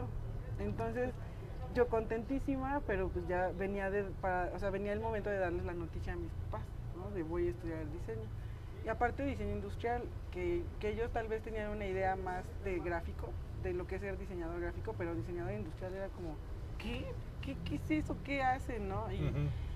Digo, ¿Y eso sí era hacen? 2008. Eh, Diseñamos industrias. No. Diseñamos industrias. No, pues el diseño industrial es como el encargado de la creación de objetos, de herramientas que te solucionen pues la vida, la ¿no? vida, O sí, las claro. necesidades. Puede ser desde un cuchillo, o sea, un, un diseñador industrial Sí. se puede encargar de, en- del material, las formas, la producción, los planos. Podríamos definirlo como mobiliario en general. Sí. Sí, Desde el objetos. cuchillo, el plato, la mesa, la silla, un avión. un avión, objetos. sí, sí. Es la creación Eh, de objetos. el botoncito en el carro, el, sí, ajá, el mejor sí. material que, que te dure, que no se desgaste. Y es importante también mencionar que pues muchas cosas ves que ahora ya no duran, ¿no? También en diseño se consideró, porque a veces era de que dure un buen. ¿Y cuándo te vuelven a comprar un refri? Nunca, jamás. Por eso ahora ya los, los objetos duran menos, tienen una programación para que Sí. se siga consumiendo. Y tan solo hay, bueno, yo recuerdo el refrigerador que tuvieron mis papás desde que se habían casado. Y nada más porque dejó de funcionar, pero yo creo que si, si de verdad siguiera funcionando bien, este, Duraría lo tendrían. lo Sí, tendrían. ahora ya no. Eh, eh, sí, sí. O sea, la verdad es que así pasó y pues ya cuando yo hago mi examen y me quedo, pues, o sea, para mí fue como un momento muy chido. Entré a diseño y yo me sentí un poco, o sea, porque yo sé que mi lugar está en la gastronomía, pero ya me sentía como en un lugar. El, el- donde yo pertenecía. la decisión de estudiar diseño vino antes de ese trabajo, No, ya después, un poco ahí. a partir de eso. Sí. Ah, ok, en el. MUMEDI, eh, como es Museo Mexicano del Diseño, tienen una librería y pues es arquitectura, diseño industrial, gráfico, editorial, diseño textil. Entonces ellos te decían, puedes leer lo que tú quieras porque venía gente para que tú los asesoraras. Entonces ya de ahí fue como que yo decía, ay, yo quiero diseño industrial, ay, yo quiero, como que gráfico no quería, o sea, yo quería industrial. Sentía que a Arqui no le llegaba, o sea, la verdad, arquitectura es complejo, siento, y sí eran los que más se la pasaban en la escuela, o sea, se me hacía muy matado. Y yo empecé a trabajar, o sea, ya en MUMEDI yo me quedé un rato y ya de ahí nunca he dejado de trabajar, o sea, empecé a trabajar a los 18. O sea, yo unas cumplí 18 y fue, yo ya soy una adulta independiente. Tengo que trabajar. Con gustos muy dementes, entonces necesito trabajar. Y a la vez como que siento que, que me adelanté un poco, o sea, que sí pude haberme detenido Esperado. tantito, disfrutar un poco más mi juventud, pero no, quise trabajar y todo el mundo me apoyó y ya después, ya era obviamente una obligación ya después trabajar. En ese momento cuando, cuando decías necesito encontrar algo que me saque de aquí, de la, de De la CIME. ingeniería de CIME, de la isla de los hombres solos. De, este, los, de los hombres con novia de nopal, a base de, los- nopal. Así de Es un chiste, de, ajá, sí, de meme. eh, es Pero un es chiste bueno. muy, muy politécnico, pero sí, eh, están hechos de nopal, la neta, sí. Sí, el papá de mi hija igual estudió en Upixa, entonces es el Politécnico. Sí. Este, dijiste o, o mencionaste que tuviste la idea de estudiar gastronomía. Sí, sí, totalmente. ¿Cómo fue este, el haber pensado en esa, en, e- o sea, llegar a esa idea o que surgiera esa idea y luego desecharla? Por, porque, eh, franca, o sea, en ese momento yo, aunque trabajaba, no me alcanzaba para pagarme una escuela de gastronomía en lo absoluto. Y Mm. mis papás no me iban a apoyar en pagar una escuela porque no podían y porque no querían. ¿no? O sea, no querían no por ser malos, sino que no Sí. les parecía algo necesario. Así de, te puedes estudiar en la UAM, puedes estudiar en el Politécnico, dejaste el Politécnico, o sea, para que te paguemos una porque no les hacía Sí. sentido. Sí, es como, bueno, a mí me pasó igual. Mi mamá me dijo, este, aquí ya no hay nada de que repruebas, ¿eh? Aquí ya no hay nada de que te va mal o no estudias Bueno, o no ajá, esto. supongo. Eh, en lo personal así me pasó. Porque ya era lo que tú querías, ¿no? Sí, También. y aparte, ahí sí, ya era así como, ya dejaste la otra carrera, Sí. le vamos a invertir, Sí, entonces nada de, o sea, de jugar. ya siento, a lo mejor pa- particularmente en mi caso, bueno, yo sí pasé a la escuela privada, ¿no? A gastronomía directamente. Pero yo creo que si igual le hubiera yo dicho una escuela pública, la amenaza hubiera venido, porque ya no era la primera escuela que dejaba, o sea, ya había dejado el Politécnico, ya había tratado de entrar a la UAM y así como, ah, ahora voy a entrar a lo Sí, que tú no, quieras. ya no podía. Entonces, como que viene con esa pequeña amenaza de, de, güey, decídete qué es lo que quieres hacer. Creo que Pero va es que más sí estamos hacia eso. jóvenes en ese momento. Sí. O sea, sí entiendo que hay quien sí latina bien rápido y derechito, ¿no? A donde Sí. tenían que llegar, pero uno a veces no, y no tienes una guía, ¿no? Sí, es lo que habíamos dicho, no hay una real, eh, ahí como apoyo vocacional que te guía hacia lo que puede, en lo que puedes ser bueno. Sí, exacto. Y pues ya, este, pues yo entrando a la UAM conozco a gente con la que yo me identificaba mucho más, ¿no? como, como, pues con mucha personalidad, las personas muy creativos, personas que dibujan, pintan. Ahorita muchos de mis amigos que son diseñadores tienen proyectos aparte de sus trabajos, pues bien padres, ¿no? Ujú. Este y yo me sentí como muy acogida por, por, o sea, por primera vez después de haber estado en el poli, en, en sociales, después de estar en ingeniería, Ingeniería. ya en diseño, pues ya sabes todos que les gusta el cine de arte, que les gustaba leer, o sea, como yo como en esa onda en ese momento, pues a mí me pareció Sí, padrísimo. claro. Descubrí como un mundo y, y, se, y desarrollé como habilidades de diseño, ¿no? O sea, de creación de productos, de diseño de productos, teoría del color, fotografía, este, como pues, técnicas de representación, eh, métodos de diseño y pues un poco de todo realmente. Aunque yo siento que lle- llevé mucho eh, talleres, o sea, taller de madera, taller de metales, plástico, porque tú tienes que, Sí, igual tienes te dan unos requerimientos como Tienes de... que conocer los materiales al Ujú, 100%. Como en primer, el trimestre que diseñas por primera vez un objeto es en tercero. Y te dicen, vas empiezas como en una comunidad pequeña, algo para ti. Vas a diseñar esta vez algo para ti, después diseñas algo para tu familia, después para tu comunidad y así vas como creciendo.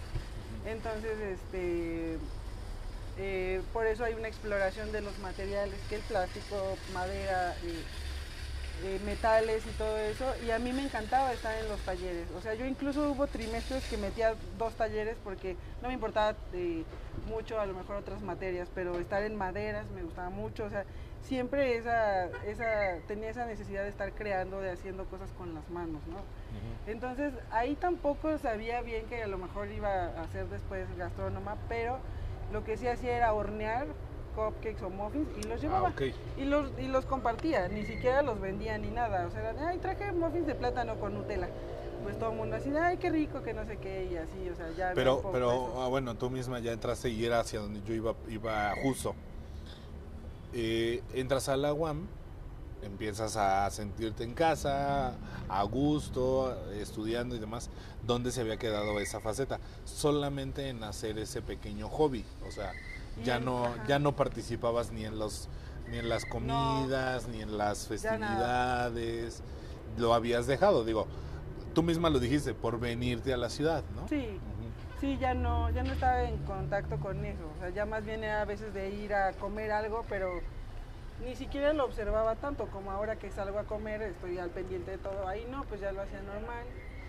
Y sí me costó trabajo también venir de un lugar donde no necesitaba ser creativo, como lo era la ingeniería, ¿no? Era otro tipo de habilidades. Aquí de repente sí yo era muy cuadrada, no tenía mucha idea de las formas y eso. Feeling. Exacto, nada, o sea, yo quería ser creativa y a lo mejor ahorita alguien me dice, eres muy creativa y ya me lo reconozco y sé que sí, pero en ese momento, no, la No neta era un tronco. De, de, de esos cupcakes y de esas cosas, solamente hacías eso. O sea, no Sí. hacías me imagino que a lo mejor galletas o algo así. Un o poquito. demás. Sí, un poco de Definitivamente ya no ibas ni al, por ejemplo, como ahorita viene Día de Muertos, bueno, todavía falta mucho, pero Día de Muertos y que dijeras, ah, voy a ir a casa de mis papás, este, el- que, que cayera entre poco, puente y demás, y solamente así, o ya ni Siempre eso que a veces? voy, o siempre, ahorita tiene mucho que no voy, pero siempre que voy es de que nada más quiero ir a comer. O sea, así de, mami, ¿podemos comer en los sopes? Y mi mamá, sí. Entonces los sopes es de, justo son de la abuelita de un amigo mío de la primaria, se llama Doña Santa. Y Doña Santa hace eh, tlacoyos, sopes, quesadillas, pero obvio el sabor del maíz es otra onda. Sí, claro. Entonces a mí me encanta ir a comer ahí, me gusta ir a la barbacoa, a- en el centro a los elotes, hasta el hot cake que venden ahí. Sí, claro, Con de- chochitos, sí. ese me gusta. Sí, sí. El- los helados, como esa zona, pues los postres son la- como la nieve, los raspados, pues por los volcanes. Entonces a mí me encantan las nieves. Venden mucho nieve con mamón, o sea, te sirven tu nieve y te dan tu cachito de mamón, que es pues, el pan seco y sabe ah, muy sí. bueno, o sea, todo eso. Entonces siempre tu- siempre he sido muy de estar comiendo, eso sí, la verdad. Pero ya pero nunca lo veía ya como algo tan cercano a mí, realmente. Lo fuiste de- dejando. Sí. Este, ¿Cuánto tiempo duró la carrera de diseño industrial? Pues dura cuatro años, pero yo estudié seis años. ¿Por qué? Fue porque me atrasé. no, aparte Julie nació cuando yo iba como en sexto. Entonces Ah, interrumpí mi carrera, estuve con ella como ocho meses, solitas las dos, conviviendo, adaptándonos y ya después yo regresé a la escuela. Entonces yo en total de diseño me eché seis años, o sea, la neta. eh, también yo era, tenía unas ideas raras, ahorita ya digo que pero hubo materias que yo no pasaba por faltas, porque como yo trabajaba, la verdad era muy cansado y yo a veces no llegaba a la primera clase. Y en lugar de hacer recuperación o como extraordinario, las repetía. Y yo me voy a volver a inscribir y voy a cursar otra vez toda la materia. O sea, ¿quién hace eso? Sí, Pero, claro. pues, yo lo hacía, Sí, en lugar de pensarlo a lo mejor de la manera exacto, No, de la manera no. fácil, lo, lo pensabas de otra forma. Y, y, bueno, tuviste a tu hija, ¿no? Eh, eh, nació tu, tu niña y lo que tú quieras. ¿En ningún momento o en qué momento fue cuando dijiste, eh, eh, más bien, eh, perdón, el ruido me, me desconcentró con la pregunta. Te, la- te aventaste tu carrera en seis años, ya con tu niña contigo, ¿sí? Sales de la carrera y que... Ah, bueno, más bien, ¿qué empezaste a trabajar? ¿Seguías trabajando en el museo? No, no, en el museo no duré tantísimo, ¿eh? duré Ah, como un año yo creo. Ajá. Este, después del museo, como te dije, yo me metí a trabajar y ya se convirtió como en una necesidad o un deber. Y después de ahí tomé la fabulosísima decisión de entrar a trabajar a Cinemex. Entonces yo trabajé ahí como... ¿Fabulosísima en buen sentido? En- es- fue muy divertido. Ajá. La verdad, o sea, sé que no fue. eh, Porque muchos ahorita dicen, ay, güey, Cinemex, güey, ¿qué, qué pedo, qué asco. No, la verdad fue muy divertido, conocí mucha gente, aprendí muchas cosas, pero algo que a lo mejor no saben y a mí me causa una sonrisa es que como una parte del del eslogan interno tal vez de Cinemex, porque no sé si se, se ha abierto, es de lo importante es divertirse y sonreír, ¿no? O sea, eso te decían mucho que lo importante era divertirte y sonreír. Entonces yo siempre digo, no, sí, los de Cinemex sí se, nada se divierten ni sonríen, porque es que luego vas y ni te atienden, ¿no? Están como ahí lejos. Pero Sí, claro. la filosofía interna era algo padre, o sea. Cinemex es un proyecto de universitarios de, o, o de la maestría creo que de Harvard. Había un mexicano y dos gringos y ellos crearon todo el concepto y lo llevaron a cabo. Entonces es una empresa, o era, porque ahorita creo que ya es de Grupo México y ya es otra onda, muy soñadora, o sea, muy como de los estudiantes y les hacían claro. sus graduaciones, como pues algo así. A mí me gustó, duré un ratote en Cinemex, como tres años. Y ya me salí porque nació Juli, este, y yo me dediqué a ella, seguía estudiando y todo eso. Estaba en diseño, pero ya fue cuando me separé del papá de Juli y todo eso, o sea, que yo pues fui muy valiente en ese sentido porque pues el separarme de él me hizo otra vez estar como pues bajo mis propios recursos, ¿no? Ya no tenía a lo mejor el apoyo de mi pareja, que era él en ese momento, sino que yo tuve que hacer todas las cosas sola y entonces este, entré a trabajar como que estaba muy común de Cinemex saltar a Starbucks. Entonces yo tenía muchos amigos en Starbucks y empecé a trabajar en Starbucks en Parques Polanco y ahí yo me chuté otro rato. Y fue ahí, cuando yo estaba terminando diseño, que yo dije, está bien cañón que yo ejerza diseño industrial por, por Juli. O sea, porque son, pues, son chambas que, no sé, como que yo no me sentía bien, ¿no? De, de, de ejercerlo y aparte en México el diseño industrial está más enfocado a hacer renders, ¿no? A trabajar en la computadora. Ya no era esta parte de hacer cosas, de crear con las manos. Sí, de, de que no- dibujar a mano, Ajá, entonces de como yo moldear, trabajar. otra vez me sí. sentía en la ingeniería, o sea, como de, ay, ¿por qué otra vez es hacer cosas muy técnicas? ¿Por qué? Entonces fue ahí cuando yo me di cuenta que no, no estaba como dentro de mis planes ejercer el diseño industrial como tal. Y entonces... Pero sí fue- terminaste la carrera, Sí. o sea, completamente titulada. No estoy titulada de Bueno, pero con, ajá, con pero cer- sí, certificado. sí, exacto. Ajá, sí. Y ya fue como, no, este, no lo voy a ejercer porque yo sentía mucho compromiso como de, de, pues obviamente con mi hija y eso, ¿no? Y entonces, eh, después de ello, E- esa situación de, de darte cuenta que no la ibas a ejercer y que era muy difícil, ¿no? lo que no, era como lo que no quería. Este. eh, en ese momento, perdón, me desconcentra. Es que de repente el ruido me desconcentra un poco. No te preocupes.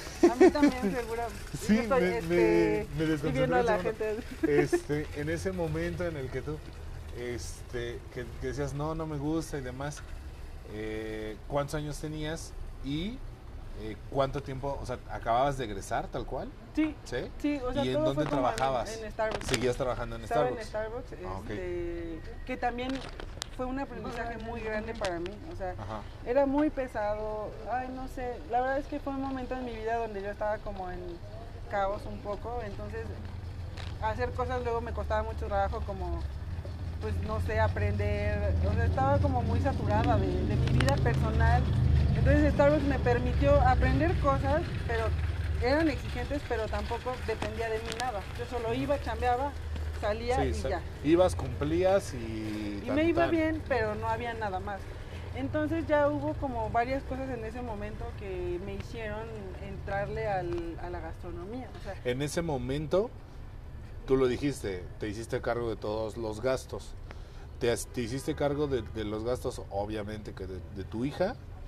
Y aparte pagabas escuela y Ahí estaba en la dónde UAM. vivías. entonces Bueno, no pero de pagaba- todos bueno, modos- pagaba mis estudios. Vivía en ese O sea, momento por el Rosario. El, el, el tema de, de pagar estudios me refiero a que Sí, el- así fuera así fuera una cartulina Sí, salía de tu chamba sí, a eso me e refiero industrial es una carrera cara. que es caro sí Sí, sí, por los claro. materiales y todo eso. las impresiones las impresiones constantes en glossy, cosas de como caras realmente que a mí me gustaba mucho y tuve mi beca y todo y fue bueno, pero este sí, a veces yo digo, "Ay, Dios, he gastado tanto en estudiar", o sea, es en lo que en comer y en estudiar es lo que yo he invertido. exactamente en ese momento digo no no quiero como tratar de que suene amarillista o demás pero en ese momento en el que tú trabajabas en Starbucks y estabas eh, sigues estando no lo sé desconozco pero estabas al com- completamente a cargo de todo que te empezaste a dar cuenta de eso qué edad tenías 23. 23 años Sí.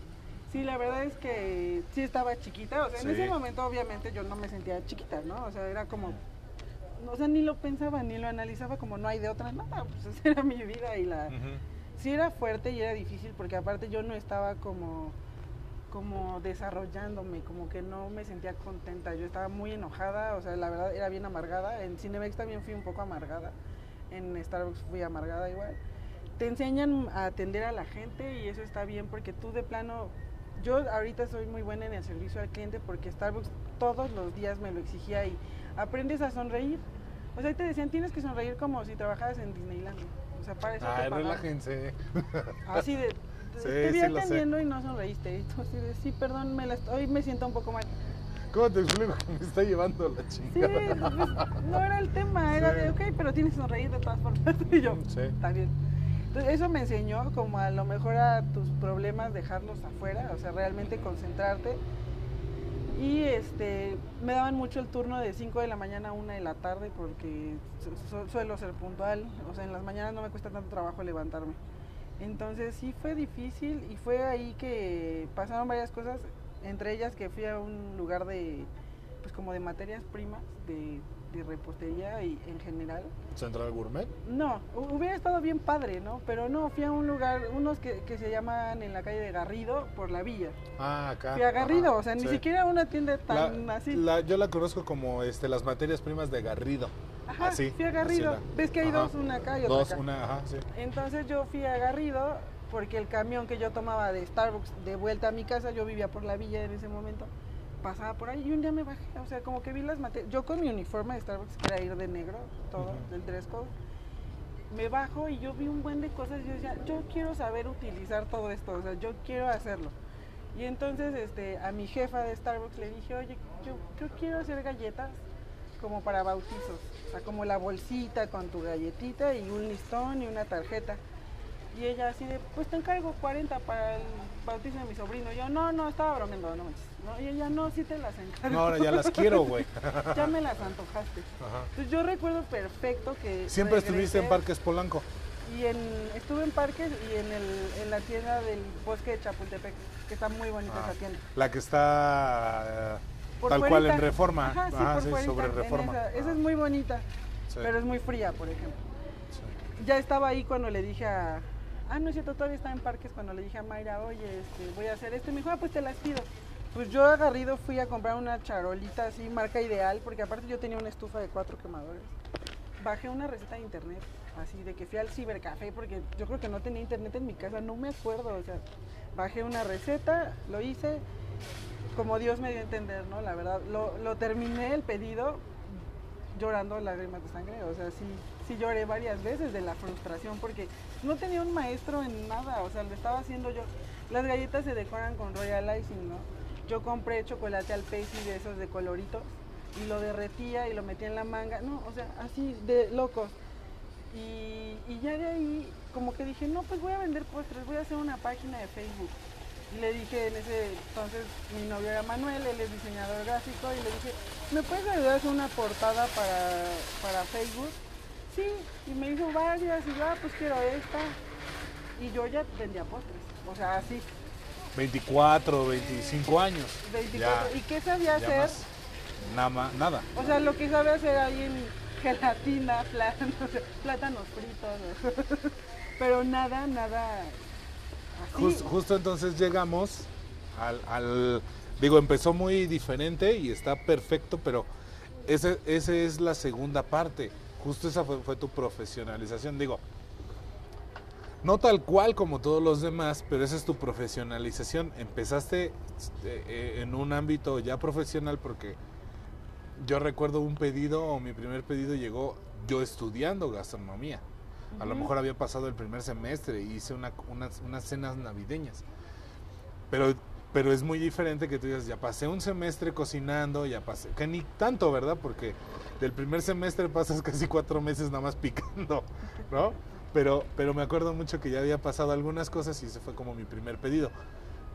Pero tu primer pedido fue, pues, de la nada, ¿Ah, sí? tal cual. ¿Se o sea, me ocurrió? se- ajá, sí, claro. ¿no? Sí, y la, la gente me apoyó mucho, mis amigos de la. UAM, por ejemplo, era de que yo subía una foto y así de, oye, quiero esto para mi mamá, o quiero que me hagas esto. Y sí, la verdad, los, mis, mis amigos diseñadores son de los que más me, siempre me han pedido y me han apoyado con todo.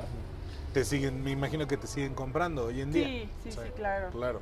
Y este y ya fue en ese momento que yo empecé a ver muchos videos en YouTube. Fui muy autodidacta porque yo no tenía la manera de pagarme como la escuela en ese momento, ¿no? Este y empecé a vender y a vender y a vender y yo quería hacer más cosas, pero ya no sabía cómo.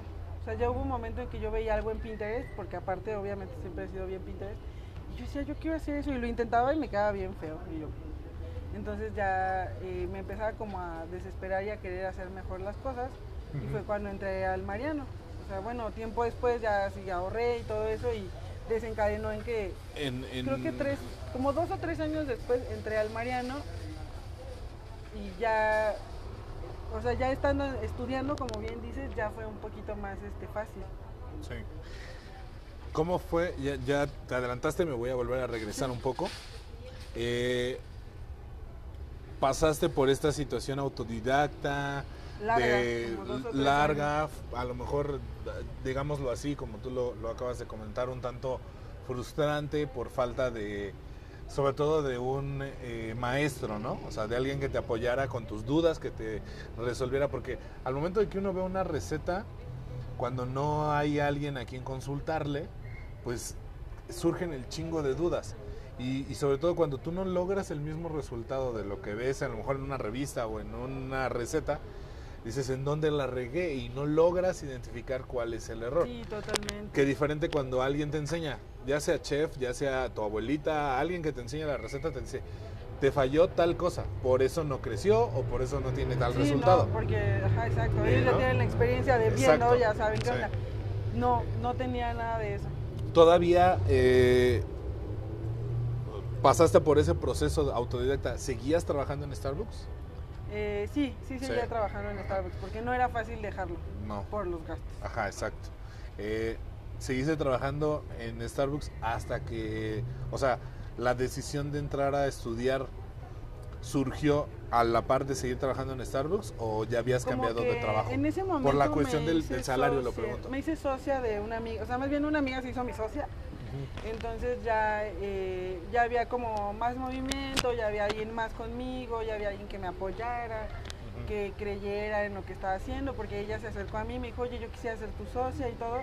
Entonces ya como que evolucionó todo y yo tuve chance de, en un momento, en, en un momento sí se combinó todo, pero ya dejar Starbucks en algún, en algún momento. Porque tampoco era que, que te pagan un buen, ¿no? No, no, no. Entonces, No, pero según lo que entiendo, bueno, yo ya lo he dicho una en otras ocasiones, yo, yo tuve un acercamiento más o menos fuerte con la...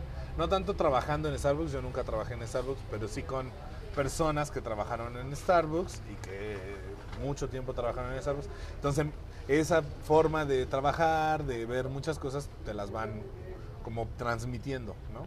Entonces, según entiendo, eh, siempre son como muy... a- apoyan mucho hacia la, la gente que va queriendo crecer en todos sentidos. ¿Quieres crecer dentro de la empresa? Va, pues chingale y te apoyamos. ¿Quieres eh, trabajar y estudiar y estás estudiando para de aquí irte a otro lado? Va, pues chingale aquí, te apoyamos con horarios o te apoyamos con eso. O sea, eso es lo que yo entiendo de... de- esa es la, la parte que yo he aprendido de Starbucks, ¿no? sí, Eh, en, en ese sentido.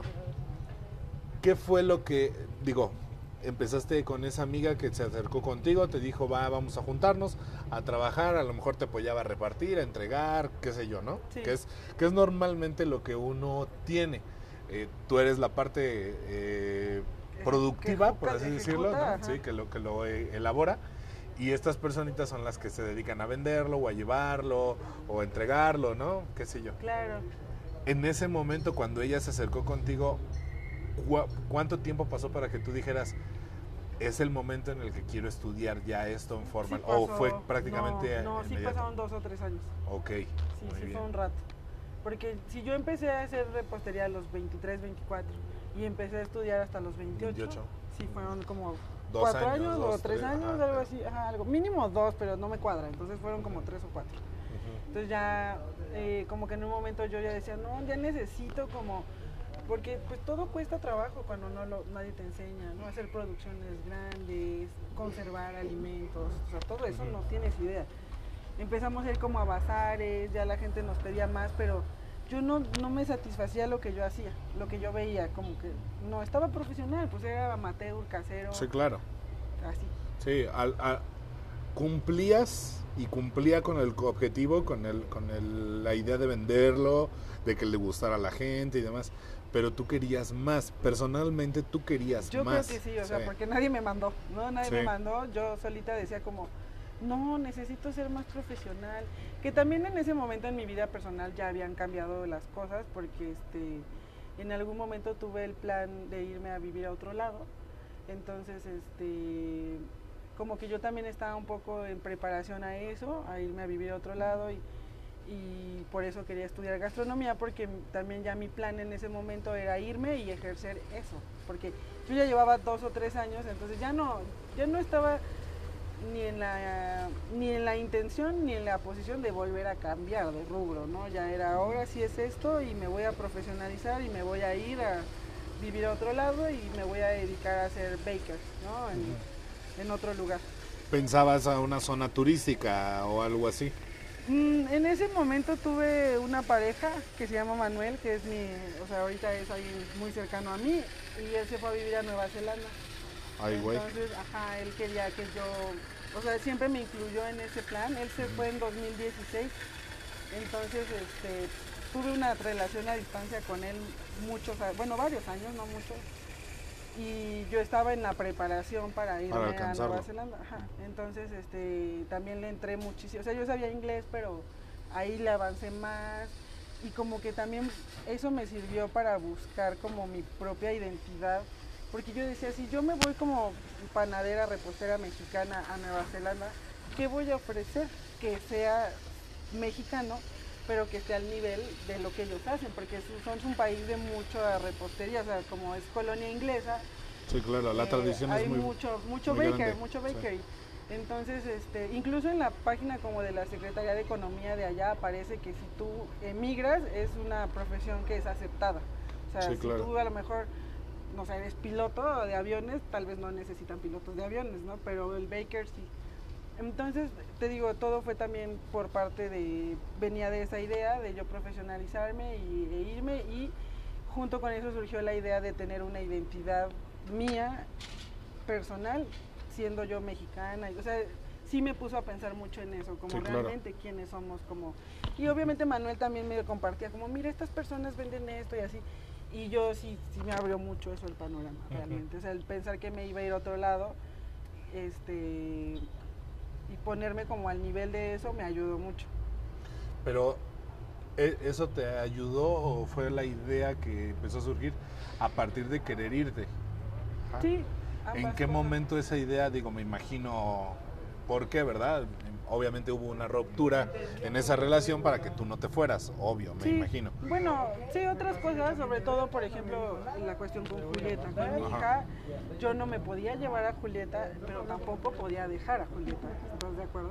O sea, no podías porque... Por su papá, o sea, su Ah. papá y todo, pues obviamente él quería convivir con ella y todo, y no, no hubo como esa, o sea, ese equilibrio de sí, estoy de acuerdo que te la lleves al otro lado del mundo, o sea, no, él obviamente ejerciendo, es muy buen papá y todo, pues él es de cómo te vas a llevar a mi hija, ¿no? Y Sí. yo tuve que respetarlo porque es hija de ambos, ¿no? No era solo Sí. mía, entonces varias cosas que ya se... Sí, sí, a lo mejor él, él no fuera un padre muy Tan presente. presente, tú dices, ¿sabes qué, chato? Cualquier chaval lo hace, Sí, o sea, exacto. lo haría, pero a mí me tocó como esta situación y también tuve que afrontarla, Sí, claro. ¿no? Como, bueno, pues sí.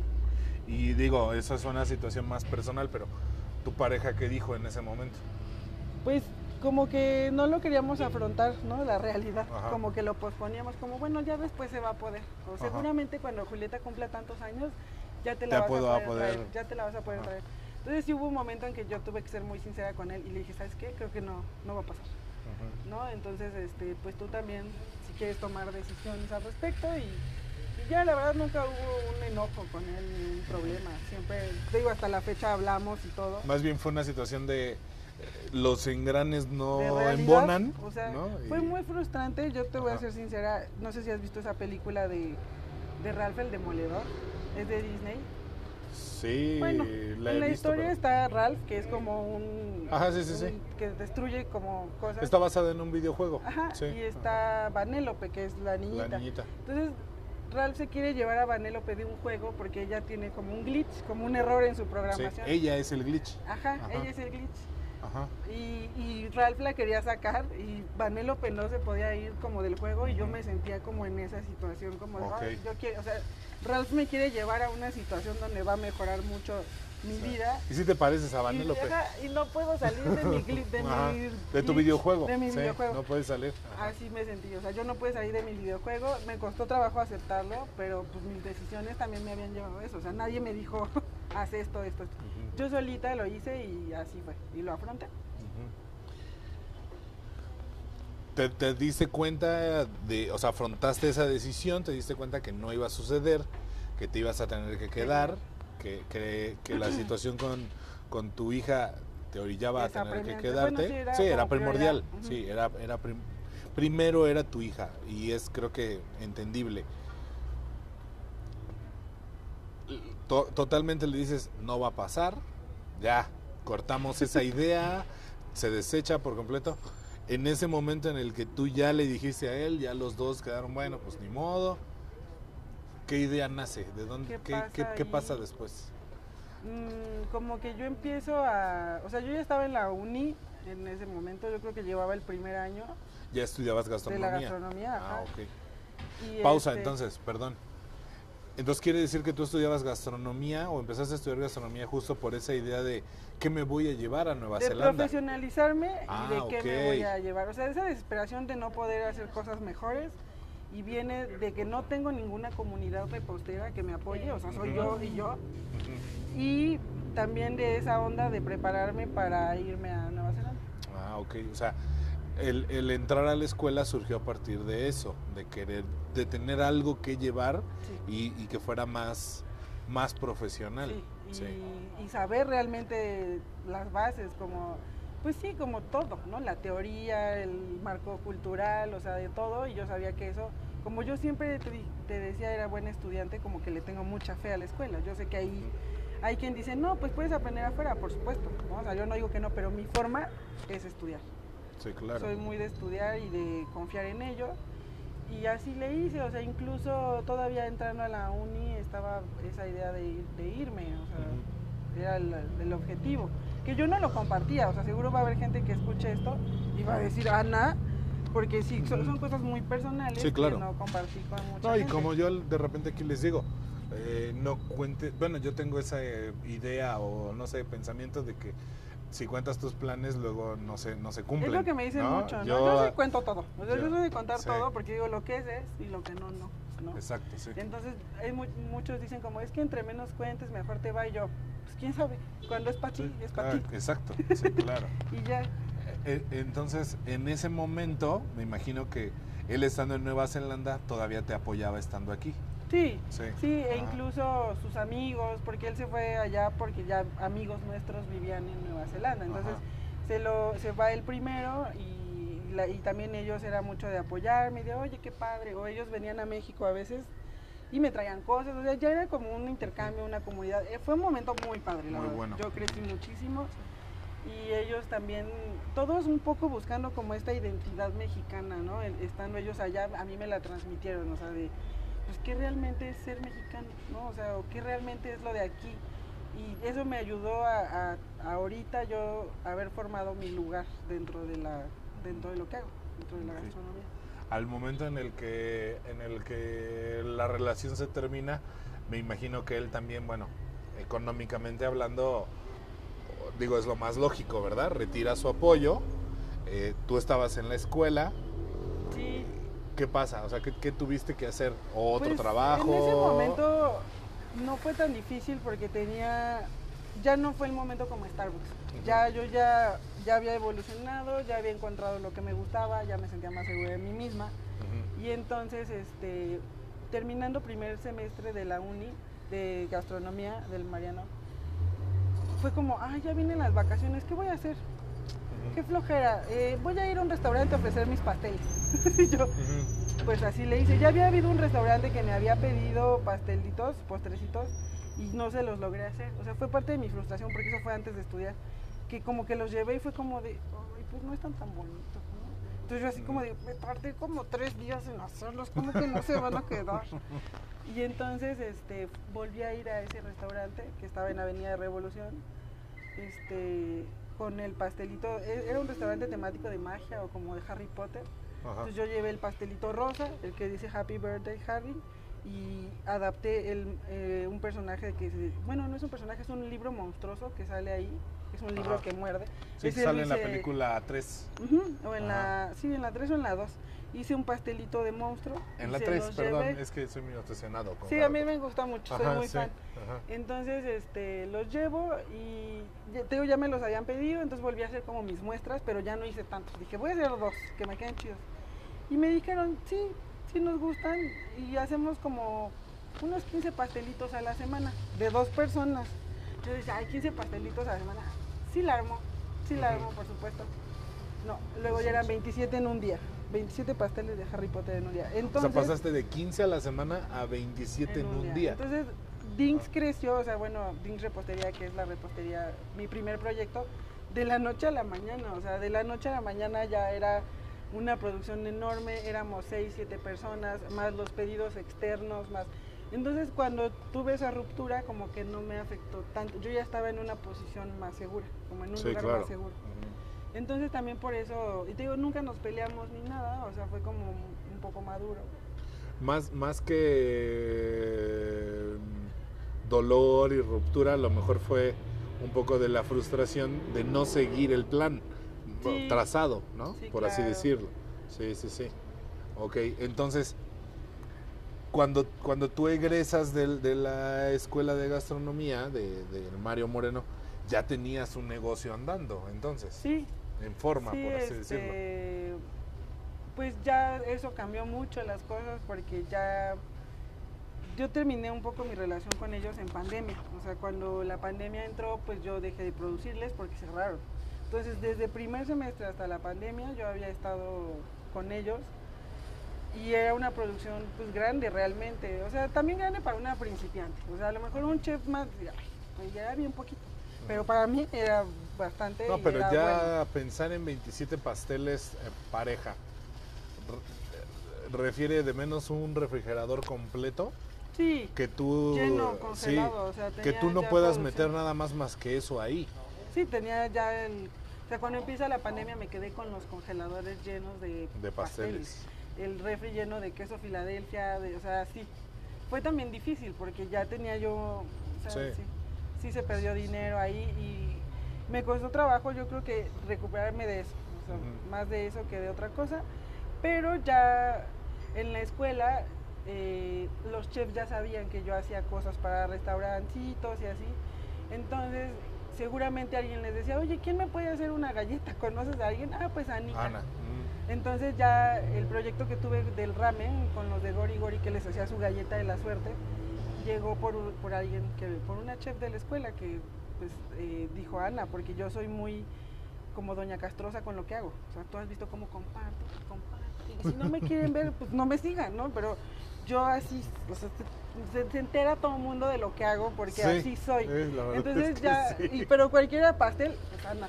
O sea, ¿por qué? Porque Ajá. me tienen muy presente, ¿no? En la mente. Ajá. Y eso, la verdad, a mí me encanta hacerlo, no lo hago. O sea, eh, yo no sabría si soltar mis redes sociales porque a mí me gusta hacerlo, ¿no? Entonces, este, vino Gori Gori, que eso me entretuvo un ratote porque fue un, fue difícil también hacerles la galleta porque eran dos mil piezas, ondas así. Entonces, eh, pues, pues es un show, o sea, frustrante y así. Sí, es que, mira, la, la situación que de repente no entendemos o no entiende la gente es que eh, tú piensas en un producto que a lo mejor es muy simple, que a lo mejor lo encuentras en cualquier, vaya, tienda de productos asiáticos, encuentras bolsas de 50 a no sé cuántos, bolsas de galletas de la suerte, ¿sí? Es como una especie de oblea, ¿no? Algo así Sí, por el estilo. Esta era otra onda. Ajá, O sea, es como el concepto, pero ellos, eh, eh, su logo es como un Buda, como una carita de Buda. Ah, ok. Entonces eh, hacían como una forma medio rarita. Yo traté de hacer ese cortador, lo mandé a hacer en impresión 3D. Pero entonces la- mi amiga, la que traza el, el cortador, me dice, oye, tiene una oreja más grande que la otra, así va. Me comunico con ellos, le digo, oye, tiene una oreja más grande, así va. Y ellos, no, es igual, nada más que el cortador, yo creo que ya se enchuecó. Y yo en ese momento les digo, oye, ¿no puedo usar tu logo mejor? Y ellos, pues va. Entonces sí hizo un cortador con su logo y, la, y yo tenía un sellador, un marcador que hacía la cara.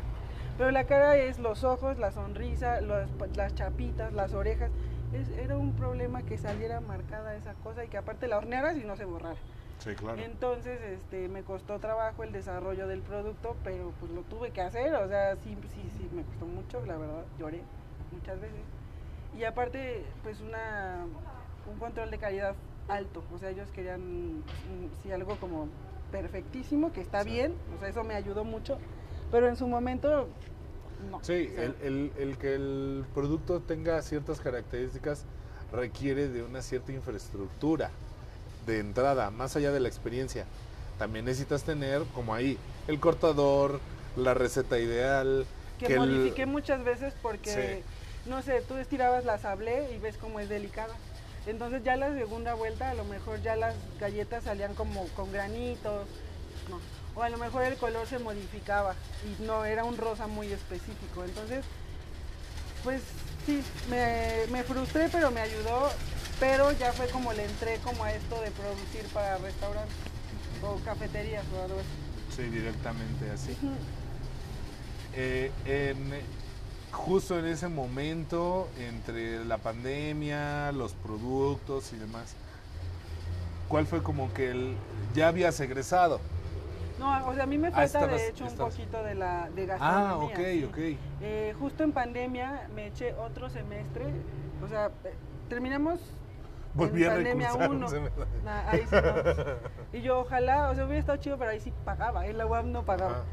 Y me eché un semestre en línea, pero no me gustó. ¿Por qué? Porque yo estaba pagando la colegiatura y no estaba llevando chocolatería, no estaba llevando enología, ni mixología, ni nada en vivo. Entonces yo decía, ¿qué voy a hacer? ¿Voy a seguirle invirtiendo a mi carrera, este, a mi licenciatura ahorita? ¿O me meto a... Fue como entré a Nugatin. Dije, no, le voy a pagar a la, a la carrera y me voy a especializar en repostería porque creo que me va a beneficiar más eso ahorita. Entonces fue por eso que entré al diplomado y este... Y a partir del diplomado de Nugatin, que tiene como año y cachito, este, como que sí crecí mucho profesionalmente, o sea, lo tomé con Víctor Rivera y me, o sea, yo, yo decía, yo, yo entré y me di cuenta que no sabía nada. O sea, ya hasta que estuve ahí fue que ya me, pues sí, o sea, fue como el jalón para ser más profesional realmente. O sea, de ver la dedicación del- de, los maestros, ¿no? De ver cómo les encanta a Pancho y a Víctor hacer lo que hacen. Y eso me gustó mucho, o sea, me, o sea ya me sentía contagió. parte en gastronomía, ya tener contacto con los reposteros reales. Bueno, para el, para el tema de la pandemia es muy mal la palabra la del te contagió, pero, o sea, te, te llenaste de esa filosofía, Sí, de, ese estilo de trabajo. Exacto, Sí. del perfeccionismo que tenemos, Sí. de lo fijados que somos, de a lo mejor incluso la materia prima que ya no puedes usar cualquier materia prima, o sea, todo eso ya fue como, como ahí. Y entonces, este, del Mariano Moreno me faltan los últimos dos semestres. Entonces, este, yo estoy pensando en entrar en enero, ya para cerrar ese ciclo realmente, porque. Realmente a mí varios chefs del Mariano era de la escuela ya te dio lo que te tuvo que dar, o sea, tú ya vas a, Ya, a ir solo sacaste. a cumplir con un con un requisito, pero ya no creo que te enseñen mucho más, que no creo, o sea, obviamente yo creo que sí voy a aprender muchísimas cosas porque nadie lo sabe todo, pero ellos, o sea, cuando yo les decía es que no sé si, si continuar en el Mariano o entrar a una especialidad de repostería, que tomé varios diplomados, ¿no? Entonces fue como, no, pues si quieres avánzale mejor a la repostería. Y yo lo considero bien, aunque pausé la licenciatura. Sí. Sí, bueno, pero, pero, mira, voy a hacer una pequeña, no pausa, sino reflexión a partir, a partir de eso. Eh, yo, yo justo, eh, más ahora que nunca, estoy convencido de que no hay un camino correcto cual llevar. De repente muchos tuvimos o tenemos o, se sigue teniendo esa idea de eh, estudias, entras a una carrera, este, si dura tres años la estudias en tres años, no te puedes atrasar, no te puedes este, ir quedando, eh, sales, trabajas, te casas, tienes hijos, este, y tal, ¿no? Ajá. digo, Y, y, y esas son ideas que de repente, por ejemplo, yo tenía en un momento determinado, ¿no? O sea, lleva ese orden, porque es como las cosas tienen que hacerse bien y en forma y tal, ¿no? Yo creo hoy en día más que nunca que no hay nada escrito en el sentido de que no hay un manual de cómo llevar la vida. No hay un manual para ser hijo, no hay un manual Sí. para ser padre, no hay un manual para ser buen hermano tampoco, que también eso cuesta trabajo, ser Sí. buen hermano. Eh, eh, mucho menos hay un manual de cómo ser un buen profesionista, Sí. dedicándote a lo que te dediques. Entonces, mm, a lo mejor para muchos sería lo ideal. Ah, pues estudió, ya decidió su carrera, ya se fue a la escuela donde quería estudiar, ya esto, ya lo otro. Que eso es un poco una, una mentalidad muy gringa, que la aprendemos pues de ver películas, de, de lo que nos comparten ellos, ¿no? Que lamentablemente en Latinoamérica, que somos de, de México para abajo, no tenemos esas capacidades o esas, esa estructura de, lo, lo voy a volver a decir, de una situación vocacional, que te guíen, que tomes un examen y que ese examen realmente te ayude a encontrar qué es lo que quieres, ¿no? O sea, pero, pero lo que más quiero rescatar eh, en base a esa, a esa reflexión es que el camino no es, o sea, no, no, no lo puedes trazar. Ajá. Pensamos que sí, ¿verdad? Pensamos que sí se puede trazar y que sí, está planeado y que yo planeo de aquí hasta que voy a egresar y luego trabajar y demás. Pero el, el- el camino no está trazado y mucho menos está trazado en piedra. ¿sí? O sea, al contrario, el- creo yo que lo que nos debemos de dar cuenta y de lo que debemos de reflexionar es que eh, el, el camino que debemos de seguir es que te guste lo que hagas, que encuentres Claro. algo que te llene, que realmente te apasione hacerlo, porque es a lo que te vas a dedicar toda la vida. ¿Y qué es lo, lo primero que erróneamente hacemos? Trabaja, trabaja mucho para que tengas un buen empleo, para que tengas una buena vida, para que este, puedas costear tu vida y después tengas una buena vejez, ¿no? Sí. Seas un viejito que Como no tenga... confort, ¿no? Exacto, puro ¿no? confort. Cuando deberíamos de pensar en estudia en algo, trabaja en algo que disfrutes, que disfrutes todos los días. Vaya, a lo mejor suena mal, deberíamos de pensarlo así porque todos de todos modos empezamos ganando poco. Claro. Pero, pero yo creo que si empiezas ganando poco, pero en algo que te gusta, que disfrutas todos los días hacer, entonces quiere decir que estás trabajando en algo que realmente te va a gustar toda la vida. Y cuando ganes el chingo de dinero que te imagino que en algún momento debe de pasar, no, imagi- sigo esperando, sigo esperando que me pase. Este, A ver a qué hora. eh, igualmente lo vas a seguir disfrutando, ¿verdad? sí, porque, totalmente. porque va a ser ya, oye, sigo haciendo lo que amo, pero ahora ya gano muy bien, ¿no? Sí, ¿Eh? es, pues ya es como, supongo que ya es el doble de reconfortante. Exacto, sí, sí, sí. Y totalmente coincido en, en la estructura que socialmente se nos ha eh, in- inculcado. Y a mí obviamente me costó mucho trabajo darme cuenta que había hecho todo un poco al revés, ¿no? O sea, yo Sí, fui claro. mamá, después inicié mi negocio, después entré a Estudiar, lo del sí. negocio y, en- y fue todo como un poco al revés, pero en este momento para mí yo lo tengo todo, ¿no? O sea, soy Sí. mamá, tengo mi negocio, estudié lo que me gusta, lo ejerzo y como dices, tal, todavía no estoy en ese momento pico de mi carrera, ¿no? Donde yo diga, güey, ya, la neta es que no, Sí, y, y, falta. y ese plan trazado, nosotros vas a estar de acuerdo conmigo. Ese plan trazado lo dejamos para que sea fácil de cierta forma, ¿no? Y a lo mejor pensamos en hacer las cosas de diferente forma y lo piensas difícil.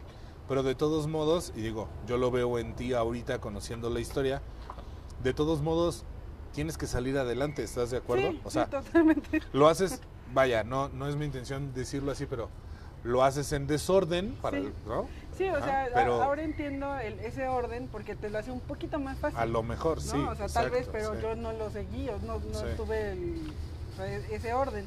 Sí, pero si, en, Y- si en un momento determinado eh, te tuviste que sacrificar o hacer o trabajar más por tu hija, por esto, por aquello, lo, tu- lo tuviste que hacer igual. No lo piensas, Exacto, tampoco. sí, sí, sí. Y también, este, obviamente yo ya me sentía un poco más grande, ¿no? Porque ya tenía 26, 27 y eso, pero eh, como que había dos cantantes que yo, que me inspiraban un poco como a resistir que uno es, me gustan mucho ambos, uno es uruguayo, se llama Jorge Drexler y él, su familia es como de doctores, entonces él estudió medicina, pero él quería vivir de la música, ¿no? Y él decía que él se pagó sus dos primeros discos con su dinero de poner inyecciones en el hospital y que la disquera en el tercero le dijo, ¿sabes qué? Si no pega este, o sea, ya es el tercero, o sea, ya va.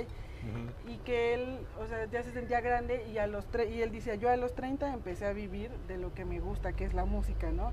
Entonces yo decía, bueno, o sea, si esta persona a los 30 ya vivió de la música y de lo que él tanto quiere, pues no estoy tan mal, ¿no? O sea, es otra forma, él también estudió primero otras cosas. Y la otra es mexicana, que es Carla Morrison, que es un poco más famosa, y ella hace mucho vi unas entrevistas donde decía que al principio ella tenía que regalar sus discos, ¿no? Con tal de que la gente los escuchara y no sé si te pasó muy al principio, uno parece que regala sus pasteles, ¿no? O sea, porque por muchas Sí. cosas, por aclientarte, porque no tienes la confianza, porque a lo mejor no tienes este, la guía de compararlo con otra cosa que cuesta tanto, ¿no? O sea, tú no sabes ni dónde estás parado cuando haces varias Sí, cosas. apar- aparte de, de que no conoces eh, muchas cosas, nos falta esa situación que le llamamos nosotros aquí en México del colmillo. ¿No? Totalmente. Y, y normalmente el que te compra sí tiene ese colmillo. Yo- Tú estás chavito, tú estás, vaya, muy veces- novato y caes. Sí, yo se los he dicho a varios amigos, como es que a veces no buscan el que lo haga mejor, sino el más pendejo. Sí, sí, tal o cual. sea, y duele, Sí, pero cuando sí. lo analizas, güey, yo Sí. fui el más pero, pendejo, güey. pero, pero no pendejo al hacerlo, No, sino al pendejo en cobrarlo, otras, ajá, cobrarlo, claro. venderlo, negociarlo, Exacto, sí. no sabe uno sí, negociar, sí, pero hasta que no lo. O sea, obviamente yo ahorita hago, eh, tengo otro lugar donde le produzco cosas y ya no tiene nada que ver con mi negociación en el primer restaurante, ni con mi negociación con los de las galletas. Ya ahorita fue como, a ver, ya. ¿No? Tengo O que, sea, ah, llegaste y le dijiste, es esto y tengo que ganar lana, ¿no? Tal No, cual. la verdad, Eh, eh, no sé si ellos me vayan a escuchar, pero muy, muy bien el trato ahorita Sí, todo claro. con ellos. A mí me gustó mucho porque yo llegué con mis postres y, yo sentí muy bien porque les encantaron y nunca me dijeron, "Y, oye, ¿y ¿cuánto cuesta? Solo fue como, tráenos tanto, tanto, tanto y nos pasas la nota. Obviamente yo no iba a hacer una manchada porque yo sé en qué porcentaje se maneja todo, de costo y de ganancia y todo eso. Pero me gustó mucho por fin tener un cliente que no me está diciendo, "Así, es que está muy caro, o sea, deberías bajarle. Y tú, No puede ser, o sea, me quita mucho, bueno, le invierto mucho tiempo como para que yo lo dé en dos pesos, ¿no? No puede Sí. ser. No, y aparte también eh, lo que eh, es, es parte del- de los temas de servicio, de los temas que hay que mejorar en México, pero eh, todas las industrias deben de crecer. Y, y si nosotros mismos no, como restauranteros, no apoyamos al, al que me vende el pastelito, al que me vende el helado, al que lo hace de, al que me vende la tortilla de La harina tortilla, artesa- sí. artesanal, si yo no le ayudo, ese güey lo va a dejar de hacer. ¿sí? Y, Sí. y a lo mejor el producto es un poquito más caro, a lo mejor no es lo mismo que ir al, al súper y comprarla, ¿verdad? Pero, pero bueno, son cosas que debemos también de darle aprecio, ¿no? Sí, Exactamente totalmente. ahí, ahí nos vamos a quedar, porque justo vamos a llegar a los 59 minutos. Hacemos la pausa y seguimos ya con la última parte, Che. Vale. ¿Sale? Sí, muy bien. Gracias. Entonces, ya pasamos, la- en realidad la historia es muy amplia, Sí. ¿sí? es muy buena también, ¿no? Creo yo que, que justo la historia hace o cumple el cometido de lo, de lo que quiero para el podcast siempre. La idea justo es que a partir de, de tu historia, la gente, a lo mejor alguien que está estudiando, que va a estudiar, vaya, lo voy a decir tal cual, que a lo mejor está en una dificultad, que a lo mejor ve las cosas en este momento que se le están derrumbando o que está en tal o cual situación, pues que se dé cuenta que trabajando, que esforzándose se puede lograr, ¿verdad? Y que a lo mejor está pensando en voy tarde para la escuela, ya voy atrasado, ya soy grande para volver a estudiar otra cosa, qué sé yo. Pero, pero que nos demos cuenta que las historias y lo que vemos bonito en redes, como tú dices, que pones todo, este, que en tu caso por ahí vi incluso hasta que pusiste que unas conchas no te habían gustado y que no te habían quedado que y no sé qué. Eso lo hice porque, precisamente porque a veces siento que he dado la impresión por los comentarios que me hacen las personas, como de que todo fuera súper perfecto y me va súper electro bien y todo es, pues no, o sea, una... Sí, perfección. Mm, sí soy alguien que le gusta ser perfeccionista y, y yo sé que no soy perfecta, pero busco siempre ser excelente, ¿no? O sea, eso es algo que sí tengo yo. Sí. Entonces, eso, sobre todo es lo que me gusta, lo que me gusta para, para estas pláticas. Este, eh, vamos ya a pasar a la última parte. Después de todo esto, después de, todas estas historias, situaciones vividas, ¿qué hay, aparte de lo que ya nos platicaste, de lo que haces hoy en día, cómo está tu negocio y demás? ¿Qué es lo que quieres? ¿Qué es lo que hoy te llena y qué es lo que en un futuro no muy lejano te gustaría?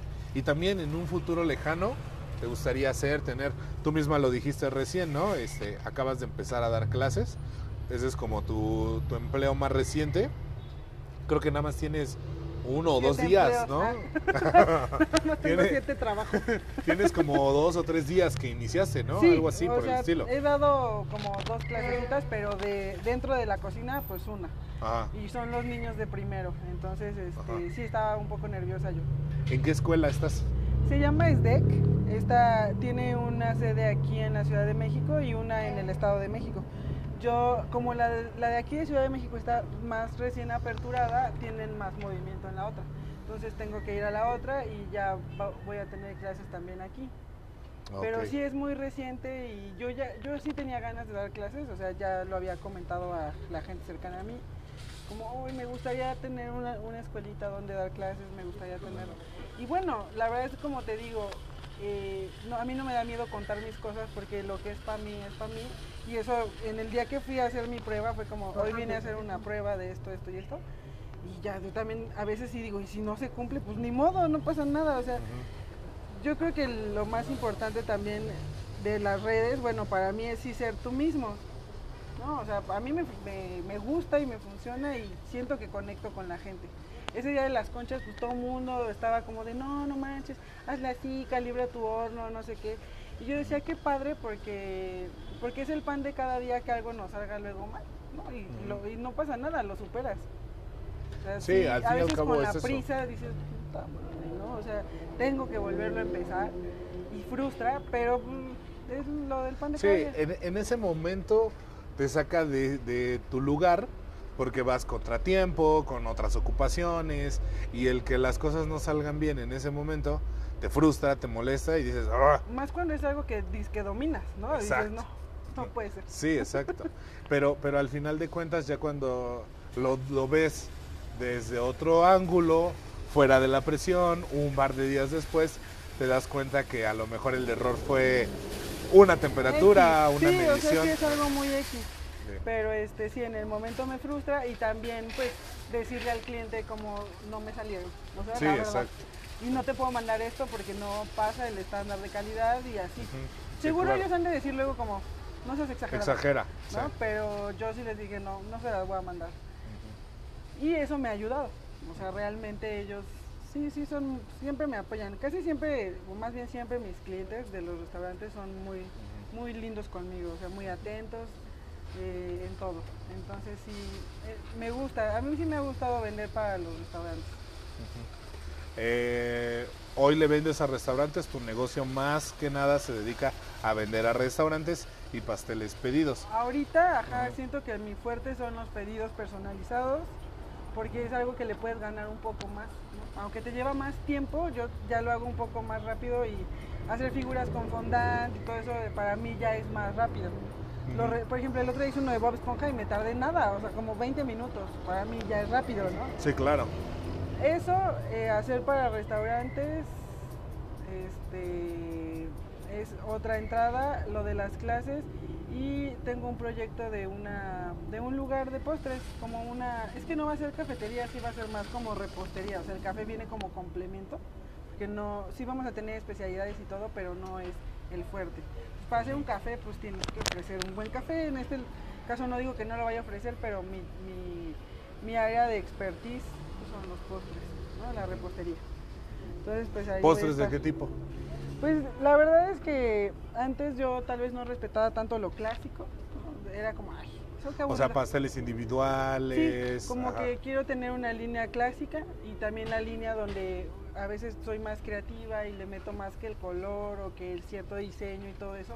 También, o sea, que, que estén ambas, porque son importantes ambas, tanto tener las bases de todo como si alguna vez quieres hacer alguna modificación, pues se puede hacer, no es para siempre, ¿no? Creo que esas modificaciones son más temporales y lo clásico pues perdura más. Entonces estoy emocionada, obviamente nerviosa porque pues todo esto es, ha sido un proceso y los socios han invertido y pues da miedo, ¿no? De que no funcione, pero también no tengo la duda de que, de que sea bueno. Sí, sí, estás segura. Quiero que, quiero que me compartas una situación muy, muy particular que pasó en estos días, que me llamó la atención y que quiero que se quede grabada, vaya, en la grabación. ¿sí? Eh, como decíamos, iniciaste recién lo de, este, lo de las clases y compartiste eh, parte de lo que habías, lo que les pusiste a tus chicos que ibas a evaluar. Dentro de la evaluación o dentro de lo que vas a evaluarles en este cuatrimestre o semestre, Cuatri, ajá. eh, estaba un rubro, creo que del 10%, que es Instagram. Así es. Y luego les pusiste una lista de una, como 8 o 10 perfiles de diferentes chefs. Platícame de ¿Pa eso. ¿Por qué qué? Sí, o sea, ¿por qué o cómo? Pues mira, eh, De eh, primero que, que nada, por- o sea, ¿de dónde surge esa idea para ti? Mm, o sea, de que siguieran en Instagram, todo Ajá. esto del Instagram. pues, Sí, o sea, todo, en general todo. Bueno, lo voy a explicar tal cual. Yo llevé italiano en la escuela ya en pandemia. Ajá. O sea, a mí me encantan los idiomas. Y Mariana, este, la maestra de italiano, que resultó ser amiga de varios amigos míos de la, de la UAM, y ahora la aprecio mucho y somos amigas de cuando me dio clase de italiano, eh, ella es como de mi edad. Nos dijo, van a seguir varias cuentas de italiano para que cuando... Yo sé que ustedes son como más visuales, más, más los chavitos con los que yo estudiaba, porque yo ya era más grande. Pero entonces nos hizo Ay, bueno, relájate, varias 28 cuentas. contra 23 tampoco es como que muy Sí, diferente. pero, pero- pero había unos que les llevaba 10, 10 años. Bueno, sí. Entonces, este, Mariana dijo como que, que como éramos más visuales y más de las redes, que si íbamos a desperdiciar tiempo ahí, pues que Que hubiera, ganancia. Ajá. Entonces de repente yo me encontraba a mí misma estudiando italiano en Instagram, ¿no? O sea, como ya me había aprendido varias cosas y así. Entonces a mí se me hizo algo muy padre. Y yo después ya, ya no seguí las cuentas, las, las borré y lo que fuera. Sí, dejaste de seguirlas. Ajá, en este lugar donde doy clases, como que tienen un enfoque de desarrollo personal, o eso se me mencionó, la, la directora académica me hizo como mucho hincapié en eso, en el desarrollo personal, en el desarrollo como de confianza, de habilidades, sin dejar al lado lo estricto que es la cocina, ¿no? O sea, lo estricto que se tiene que ser con alguien que además es de primero. Entonces fue como, pues tú tienes que, tienes que buscar más herramientas este, ah, visuales que como en presentaciones de PowerPoint y cosas así, yo como videos y yo, no, no, no, creo que tengo que ser un poco más realista, ¿no? Y entonces pues se me ocurrió pues que, que creen una cuenta donde, y lo que decíamos de que a veces nos cuesta creérnosla ya. Entonces yo dije, a ver, a estos niños les tengo que dar esa seguridad que a mí nadie me transmitió, que yo hice sola a lo mejor todo, pero yo quiero que ellos sepan que si le echan ganas y que si se aplican y que si son profesionales, pues van a ser unos chefs, pero que se la crean ahorita. Entonces les dije, van a crear sus perfiles de Instagram donde pongan chef, este, Evelyn, ¿no? O chef eh, Gustavo, y van a seguir a estas cuentas y, quiero que se empiecen a empapar de todo esto y que observen y que vean cómo los chefs escriben, cómo lo que suben o lo que no suben y este y se fueran como empapando de todo esto, ¿no? O sea, como ya sentirse dentro de una comunidad y dentro de un este gremio y un grupo de personas que, que pertenecen y que si a ellos les gusta es lo suyo. Entonces, no, o sea, les dije... Aunque, les aunque, perdón, perdón, voy a hacer una pequeña pausa y a lo mejor va a sonar muy agresiva mi contra... ¿Tu retro? Eh, ajá, sí, mi retro. Aunque saliendo de la carrera no eres chef. No, por supuesto que no. Ajá. O sea, ser chef es, o sea, lleva mucho más cosas que solo terminar la carrera. Ajá. No, o me, sea, me voy a poner como me voy a poner como mi, mi- mi- un, un chef que era mi fue mi profesor el chef Gills Y este y no me acuerdo en qué momento a mí se me ocurrió de poner en algo escrito que Chef David Escobar y me retundió, sí, me retundió a más no poder. Pero también es la vieja escuela. Claro, sí. Y yo, a diferencia de la gente que creció en cocina y se desarrolló siempre en cocina, yo no. Entonces, para mí como que eso, esas viejas este, formas no, no tienen sentido, ¿no? Entonces, yo sé que sí, incluso hay chefs que dicen, yo no soy chef, yo soy cocinero, ¿no? O sea, todos somos cocineros. Ok, entonces, pero tú dile no eres chef, o sea, es como en diseño, si tú vas con alguien que pone uñas de acrílico y dice estos son mis diseños, tú dile que eso no es diseño, no le puedes decir eso, para ella eso es su diseño. Entonces, y, está diseñando, y está diseñando. Y está diseñando. Entonces, si tú un día te encargan 10 bolillos, ¿no? O 10 conchas, tú estás administrando tanto tu tiempo, tu dinero y todo a una escala muy pequeña. O sea, a lo mejor eh, era petit chef o mini chef, ¿no? Lo que, lo, que tenían que poner. Pero ellos ya están haciendo a lo mejor lo que yo hacía cuando mi mamá me daba mi gasto, administrar, cumplir a cierta hora, tener agua, tener sopa, todo ya lo están haciendo como... Y aparte dejar algo a partir, sí, claro. O sea, entonces siento que se está ejerciendo, a lo mejor no al nivel de un chef a lo mejor también ya de 45 o 50 años, por supuesto que no hay ninguna comparación. Seguro estos, estas personas las puedes poner a hacer a los chicos que van entrando algo y pues van a colapsar porque no tienen ni la madurez emocional ni la madurez profesional. Pero siento que eso, o sea, verse así los va a obligar a hacerlo. ¿Por qué? Porque si a la gente le está dando esa impresión, a ver, hazme una cena de Navidad, ¿no? Pues eres chef. Claro. Y ellos mismos se van a topar con esa pared de ellos autonombrarse así porque ah, entonces ahora lo vas a cumplir. Y, a mí se me hizo buena idea por ese lado y, están muy emocionados, ¿no? Entonces les dije, les voy a dar como bases de foto y, y, es la manera en que ustedes también se tienen que vender. Te digo, obviamente ahorita yo creo que colapsan si les hacen un pedido de lo que sea, ¿no? Sí, claro pero también fue la manera de enfrentarlos con lo que ellos quieren y con su realidad. O sea, para mí fue un ejercicio así. Yo no sé si realmente ese perfil va a evolucionar a su perfil profesional. A lo mejor uno de ellos abandona la carrera, a lo mejor este, haya quien diga, ay, ¿esto qué? Pero siento que les, o sea, les haces como abrir su panorama, ¿no? Y yo les dije, sigan a estos chefs, les expliqué quiénes eran, que yo a algunos los conocía por redes, a otros no y que estaba padre y, traen mucho eso, o sea, están muy emocionados por ese tema. Y igualmente, digo, va a sonar muy, muy, muy... ¿No, no crees que a lo mejor habrá quien, quien esa idea que tú estás sembrando bien, bien, o sea, desde un buen ángulo, desde una buena perspectiva, habrá quien la retuerza y diga, ay, es que yo ya me siento chef. Digo, cosa que nos pasa hoy en día a los profesionales cuando contratas a una persona que viene recién egresada de la escuela, que se sienten en la posibilidad y en la capacidad sobre todo de gritonear, ser y demás cuando a veces no tienen ni siquiera la experiencia. Se quieren sentir chefs, no lo son, porque obviamente el ser chef te lo da el, puesto de trabajo, la experiencia y demás. Pero no crees o no... No, no pensé. No, no, no, no que no, no que lo pensaras. Más bien, o sea, yo también he dado clases. Cuando tú llegas a un grupo, por ejemplo, 20 eh, personas, identificas inmediatamente al callado, al que es muy hablantín, ¿no? Al que es demasiado extrovertido, al que viene el que viene tal cual a pasar el rato, al que viene a machetear, o sea, empiezas a identificar a tus alumnos, ¿sí? Y a conocerlos a la vez, Pero dentro de eso siempre hay uno por lo menos en gastronomía, que es el que se siente que ya, es, ya, ya trabajó o ya trabaja o ya hace más que los demás, tiene cierta experiencia, conoce más, y él ya se siente eh, tocado por los dioses.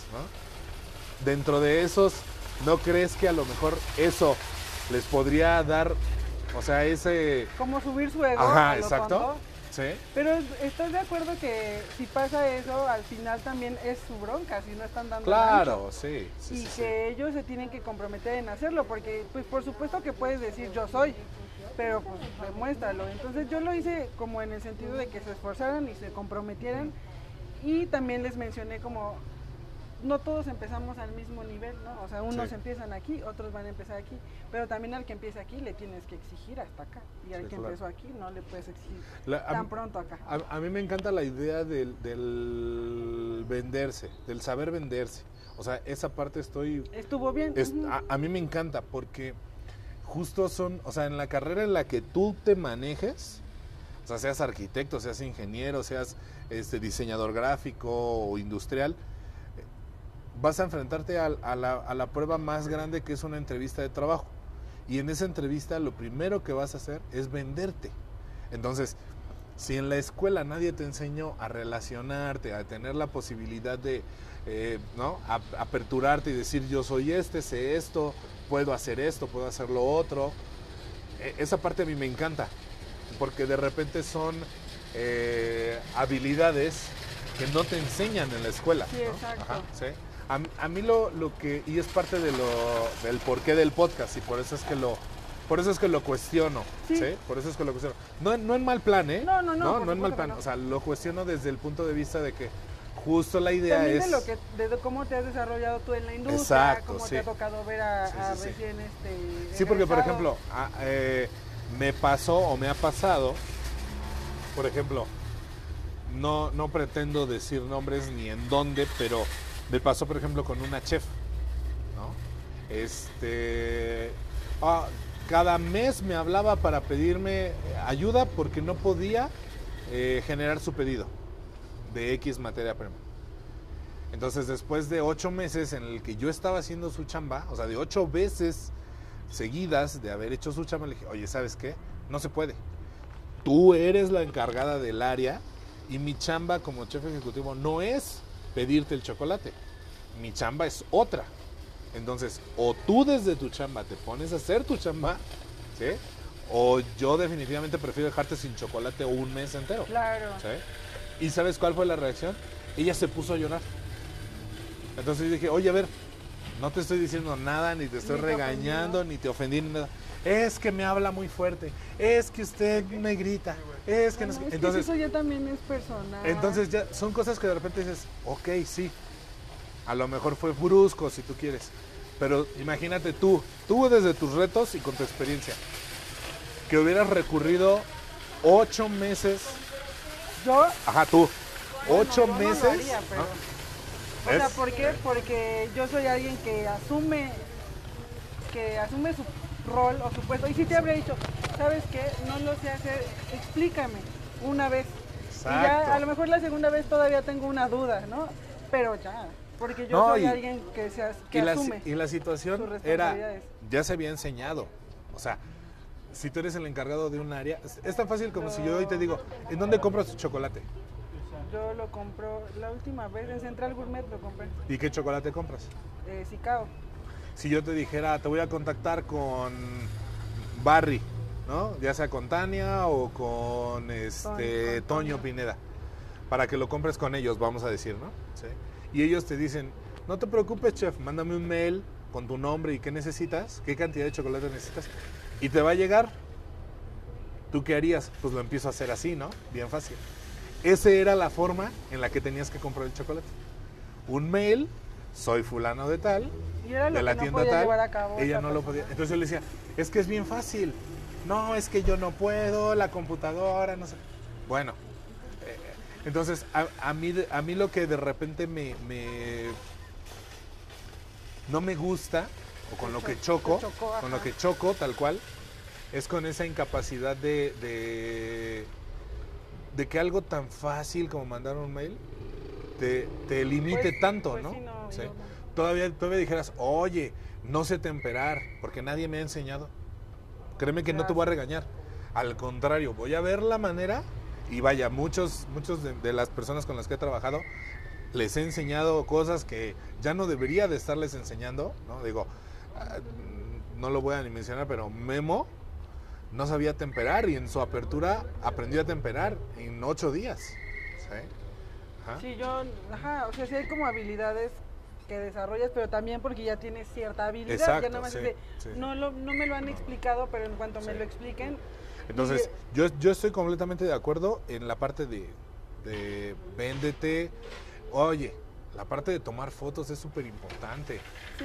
Eso, Ah, es, eso es primordial hoy en día. Sí, no, Sí, sí, totalmente, sí, sí, sí. como Sí. tomar una buena foto y todo está Sí. bien. Entonces yo me fui como por ese lado porque son de primero, porque se la creyeran, pero tampoco les siento que yo fui eh, como en ese afán de alimentarles el ego, El ego. sino como esfuércense, o sea, esfuércense porque ustedes van a hacer eso que quieren ser. ¿Por qué? Porque se tienen que levantar temprano. Y no solo es eso, ¿no? Y ellos, cuando les platiqué mi historia, también pues seguro dijeron, pues no solo Ana hace eso, o sea, Ana Sí, realmente claro. lo, lo lleva a cabo. Entonces creo que fue como parte de tener ese, ese enfoque de que lo hagan de esa forma, se lo crean y que si ellos lo quieren, la vida misma se los exija. Que va a haber quien llore, ¿no? Como dices tú, cuando les pidan algo lloren y qué triste Sí. y qué frustrante porque han estudiado tanto, se han dedicado a eso. Pero si hay gente que le encanta la gastronomía, estudió esto y no tiene habilidad, eso sí es cierto. Y es bien triste porque les encanta y no pueden. Sí, Y- claro. y siento yo muy feo porque a veces me dicen, es que no me sale. Y yo, pues vuélvelo a intentar porque esa es mi recomendación. Pero sí hay gente que sí no tiene tanta habilidad y, y Sí. sí no. No, a, a mí me parece una buena idea. Sí, igual y la, la perfección al siguiente cuatrimestre, o sea, está padre también. Me parece una buena idea porque yo... todo en esta vida tiene partes buenas y partes malas. Totalmente. Digo, las redes sociales son muy buenas hoy en día porque, por ejemplo, yo lo veo y lo he dicho muchas veces aquí. Hoy en día conoces el trabajo de muchos chefs que yo recién me di cuenta que seguía, por ejemplo, a muchos chefs este, ucranianos y no sabía, yo pensaba que eran rusos, ¿no? Porque en esa zona se desarrolló un estilo de pastelería que a mí me llamaba mucho la atención en ese momento y a partir de la guerra me di cuenta que muchos eran este, ucranianos, ¿no? Ok. Entonces, eh, eh, con las protestas que ellos pusieron, no, no, no, leí nada, ¿verdad? Porque todo lo ponen en ruso y obviamente no lo entiendo, ¿no? Pero eso, eso en otro momento de la vida y en otro momento de las carreras gastronómicas, pues no hubieras podido estar tan fácil en contacto con, un, con el trabajo de alguien en otro país si no viajabas o si no lo conocías en persona o si ellos no venían para acá. Ahora pues sin conocerlo lo puedes seguir.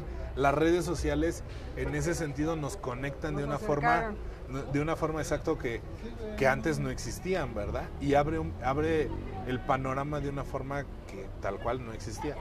Aunque a la vez la parte que a mí no me gusta pues es esa, ¿no? Que solamente vemos lo bonito y lo bien hecho, ¿no? Ajá. Pero, y, por y ejemplo, no tanto lo real a, mí veces, me- ¿no? Pero esa irrealidad, o sea, creo que también por ese lado yo lo hice. A mí me, pues, eh, con todo esto que he hecho y así, pues, tengo mi, tomo mi terapia, ¿no? Porque a veces es mucha presión, tengo muchas como Sí, cosas que por dos, yo resolver. también. Y entonces, digo, es, es sano, es bueno para todos.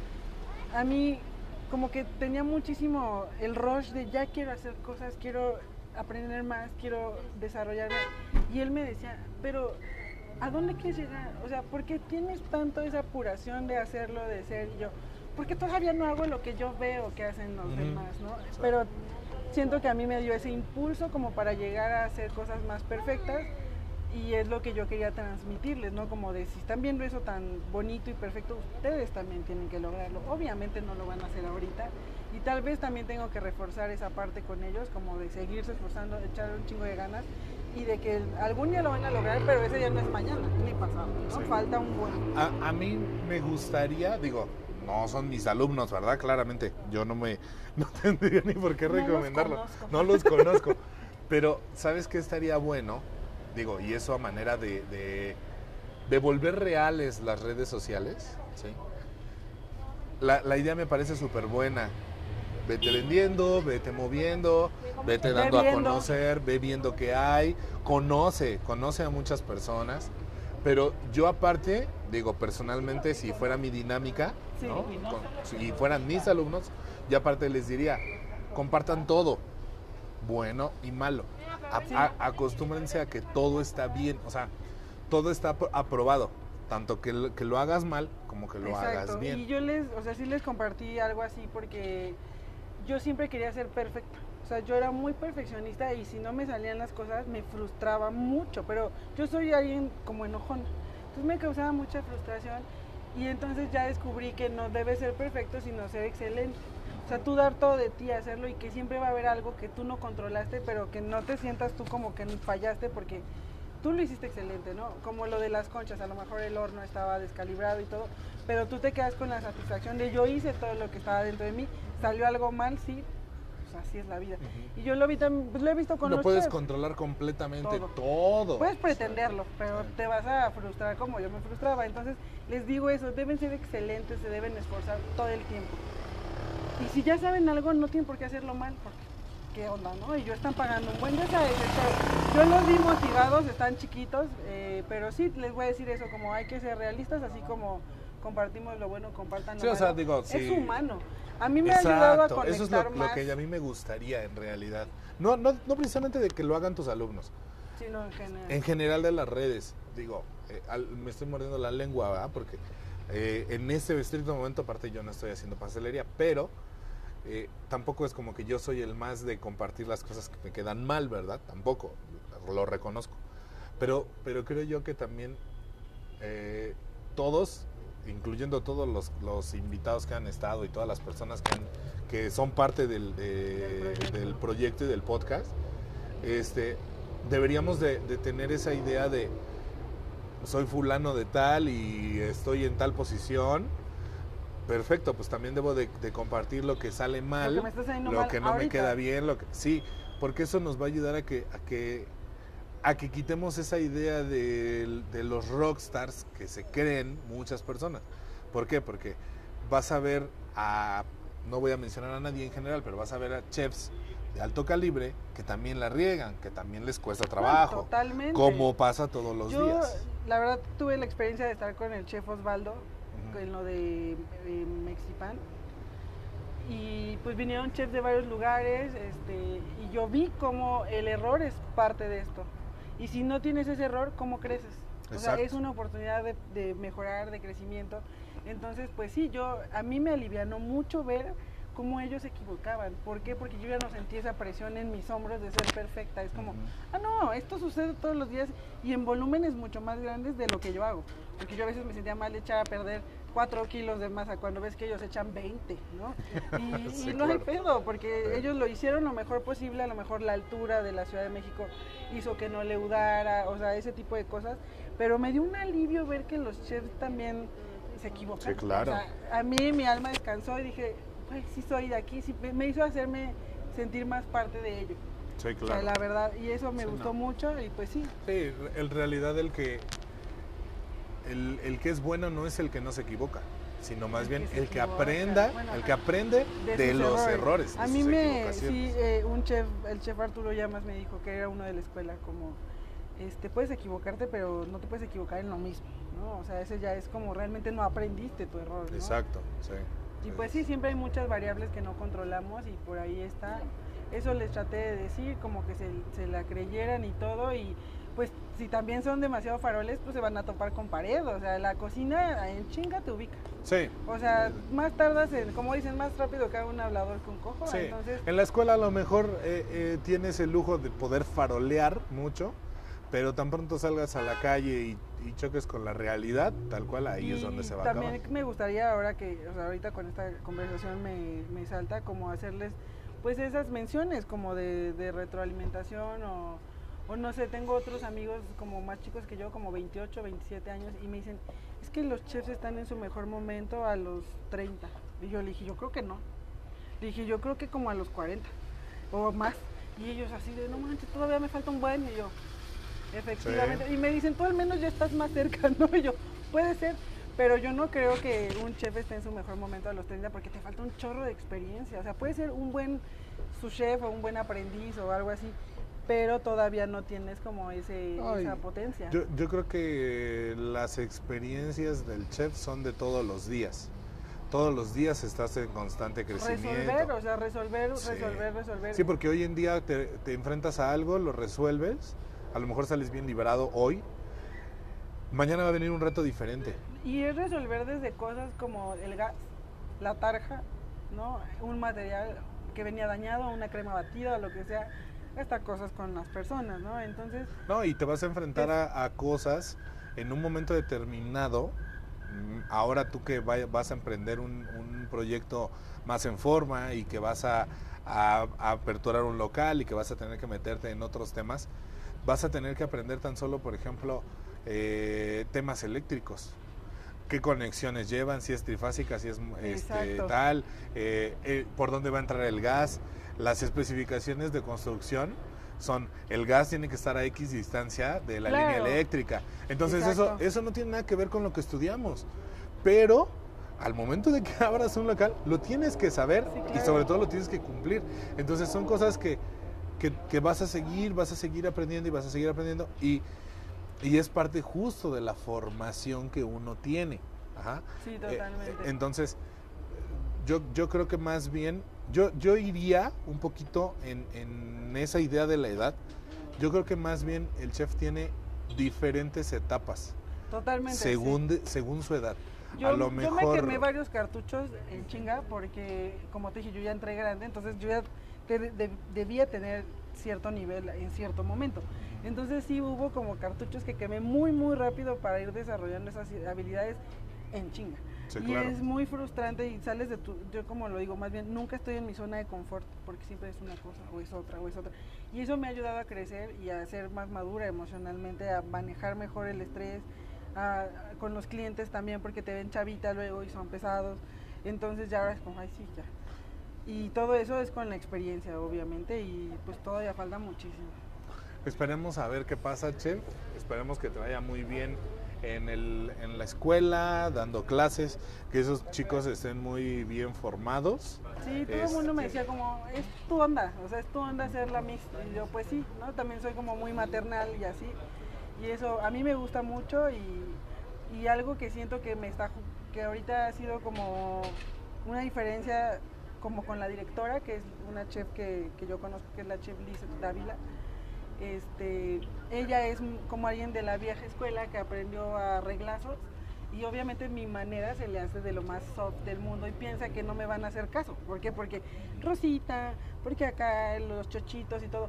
Pero yo en lo personal, a mí sí me ha funcionado ser así en mi propio negocio, explicarles, ser tranquila, exigirles cuando les tengo que exigir, pero no soy de, de la vieja escuela, ni yo aprendí las cosas en cocina, entonces sí me da un perfil muy diferente de enseñanza.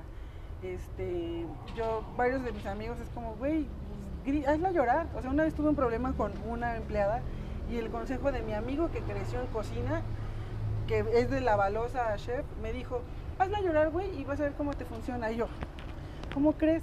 O sea, ¿Eh? ese es el otro extremo que yo no quiero. Entonces, este, pues a lo mejor mi método no se comprueba como bueno, pero a lo mejor sí. Entonces, No, yo, yo creo que. Mira, hay cosas que deben de mantenerse.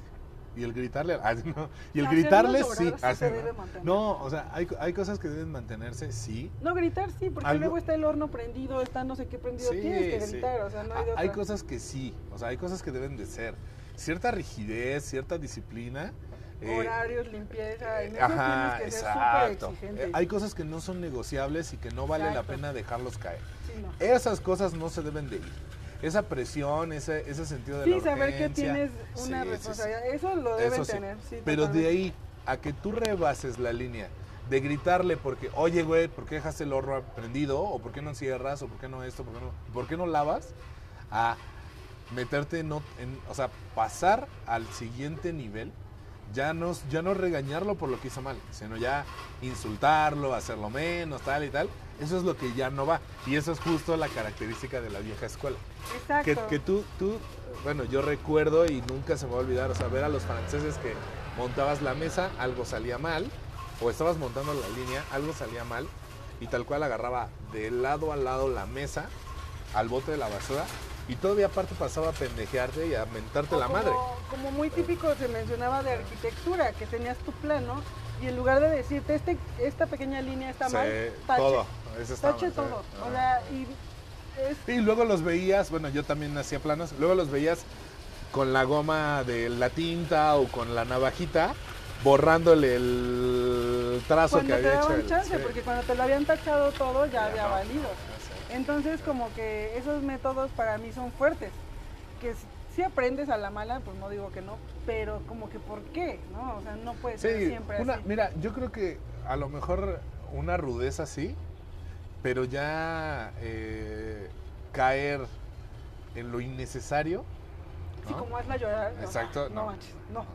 Jamás, o sea, jamás. Eso no. Ya si llora alguien por algo, es que no, no, no soy como muy... Sí, ya si llora alguien, a lo mejor es porque tú sí le- Claro. tú gritaste y a lo mejor esa persona está en un momento difícil. Sensible, sí, se tal cruza, vez. lo que tú quieras, ¿no? Pero bueno, eh, creo, creo yo sinceramente que es una buena iniciativa. Me gusta, me llamó la atención y justo por eso es que quería como rescatarla y comentarla. eh, o sea, por eso. Este, me gusta, me, me llamó la atención, me gustó. Incluso tuviste que yo luego luego te pregunté, oye, ¿por qué? Sí. Y eso. Sí, porque claro, porque me, llamó la atención, ¿no? Eh, Sí. Para bien, para bien. Este, entonces, pero bueno, en realidad vamos ya a, a terminar. Este, espero en realidad, chef, que después de, de esta plática y de todo lo que comentamos hoy, pues las cosas sigan yendo muy bien, ¿no? Que esa, esa generación de, de tus estudiantes este, esté muy completa, muy bien, les vaya muy Sí, bien. en panadería que estén completos, ¿no? Ya, ya de lo demás, pues quién sabe, es que son tantas cosas, Ah, tantas claro. cosas, sí. que yo también ya cursando eh, la licenciatura más grande, pues fui muy consciente. Pues para mí esto, esto es un tesoro, esto es un tesoro. Hay cosas que obviamente se me fueron porque tampoco tenía la experiencia que tengo ahora, pero sí yo ya como que hubo muchas cosas que sí me aprendí y sí entraron en mi cabeza. Entonces, Entonces- pues esa es la intención con ellos, los he visto contentos. También es mi primera vez dando clases, entonces estamos chiquitos todos. Todos. Que sea, que sea para- de formación para todos, que sea de crecimiento para todos, tanto para ti como para ellos. De todos modos, eh, todos tuvimos una primera vez con un primer grupo, con un primer curso, con una primera clase. Entonces, así pasa. Así pasa y es crecimiento al fin y al cabo. Y, cumples en este momento una de las cosas que yo he siempre como pensado de que un chef debe de tener. Puede ser muy bueno, a lo mejor tener gran técnica, haber aprendido en grandes escuelas o de grandes chefs, pero si tú no logras transmitirle a tu gente, a tu equipo de trabajo, a tus alumnos el conocimiento, siento yo que de nada sirve que seas tan bueno. Sí, también yo he visto que, el- que muchos chefs tenemos carencias como, digo, yo soy mucho más abierta a relacionarme, pero luego son como muy, como, Introvertidos. Sí. Sí. y, y- y puede ser también un excelente chef, puede ser, pero si no te sabes desenvolver, le van a dar la chamba a alguien más, que se movió más, que fue más hábil, que incluso a lo mejor ni siquiera va a dar tal, el tal, el ancho tal cual como lo darías tú, pero por ser bien apalabrado, la Tiene otras, sí, claro. Y es una habilidad que sí que hay que desarrollar. Es parte de ser chef, el ser este como sociable, simpático, ser líder, o sea, son muchas cosas. Así es, así es, exactamente. Entonces, bueno, pues vamos, vamos a, a dejarlo ya por esta vez hasta aquí, ¿no? Este, espero que haya otra oportunidad ya sin grabación en la que nos podamos reunir y platicar. Este, en verdad te agradezco, muchas, muchas, muchas gracias, chef. Gracias por la plática, ti. gracias por, por este, por la participación desde un por la inicio. invitación. Bueno, sí, sí, toda la invitación. Sí, Considerarme realmente, porque pues tú y yo no nos conocíamos. No, no, no, no, no nos conocíamos. Entonces, este, gracias, gracias en verdad. Este, vamos ya a dejar este episodio hasta aquí. Les agradezco mucho a todas las personas que, que le dieron clic a este episodio, que decidieron escucharnos. Si vienes a partir de que conoces a la chef Ana Beltrán, si eres alguno de sus alumnos, que ojalá y, De mis fans. ajá. alguno de sus fans, este, eh, te invito, personalmente te invito a que eh, no solamente escuches este episodio, hay otros chefs, hay otras historias, ya estamos en una temporada 2, existe una temporada 1, entonces date la oportunidad no solo de escuchar la historia del- de la chef Ana, también de los otros chefs que tenemos en este podcast Sí, invitados. buen, hay muchas historias, hay muchas perspectivas, muchas experiencias, cada una es muy particular y muy diferente. Entonces, si tienes la oportunidad de, de escuchar este episodio y todos los demás, pues bueno, eh, es por un enriquecimiento, sobre todo pues, un- una forma de ver diferentes perspectivas de diferentes grandes chefs. Entonces te invito, te invito personalmente a, a seguirnos, a seguir las redes sociales de Nos Echamos un Postre. Y eh, pues nada, sería todo de mi parte, chef. Muchas gracias. Gracias a ti, David. Nos vemos. Adiós.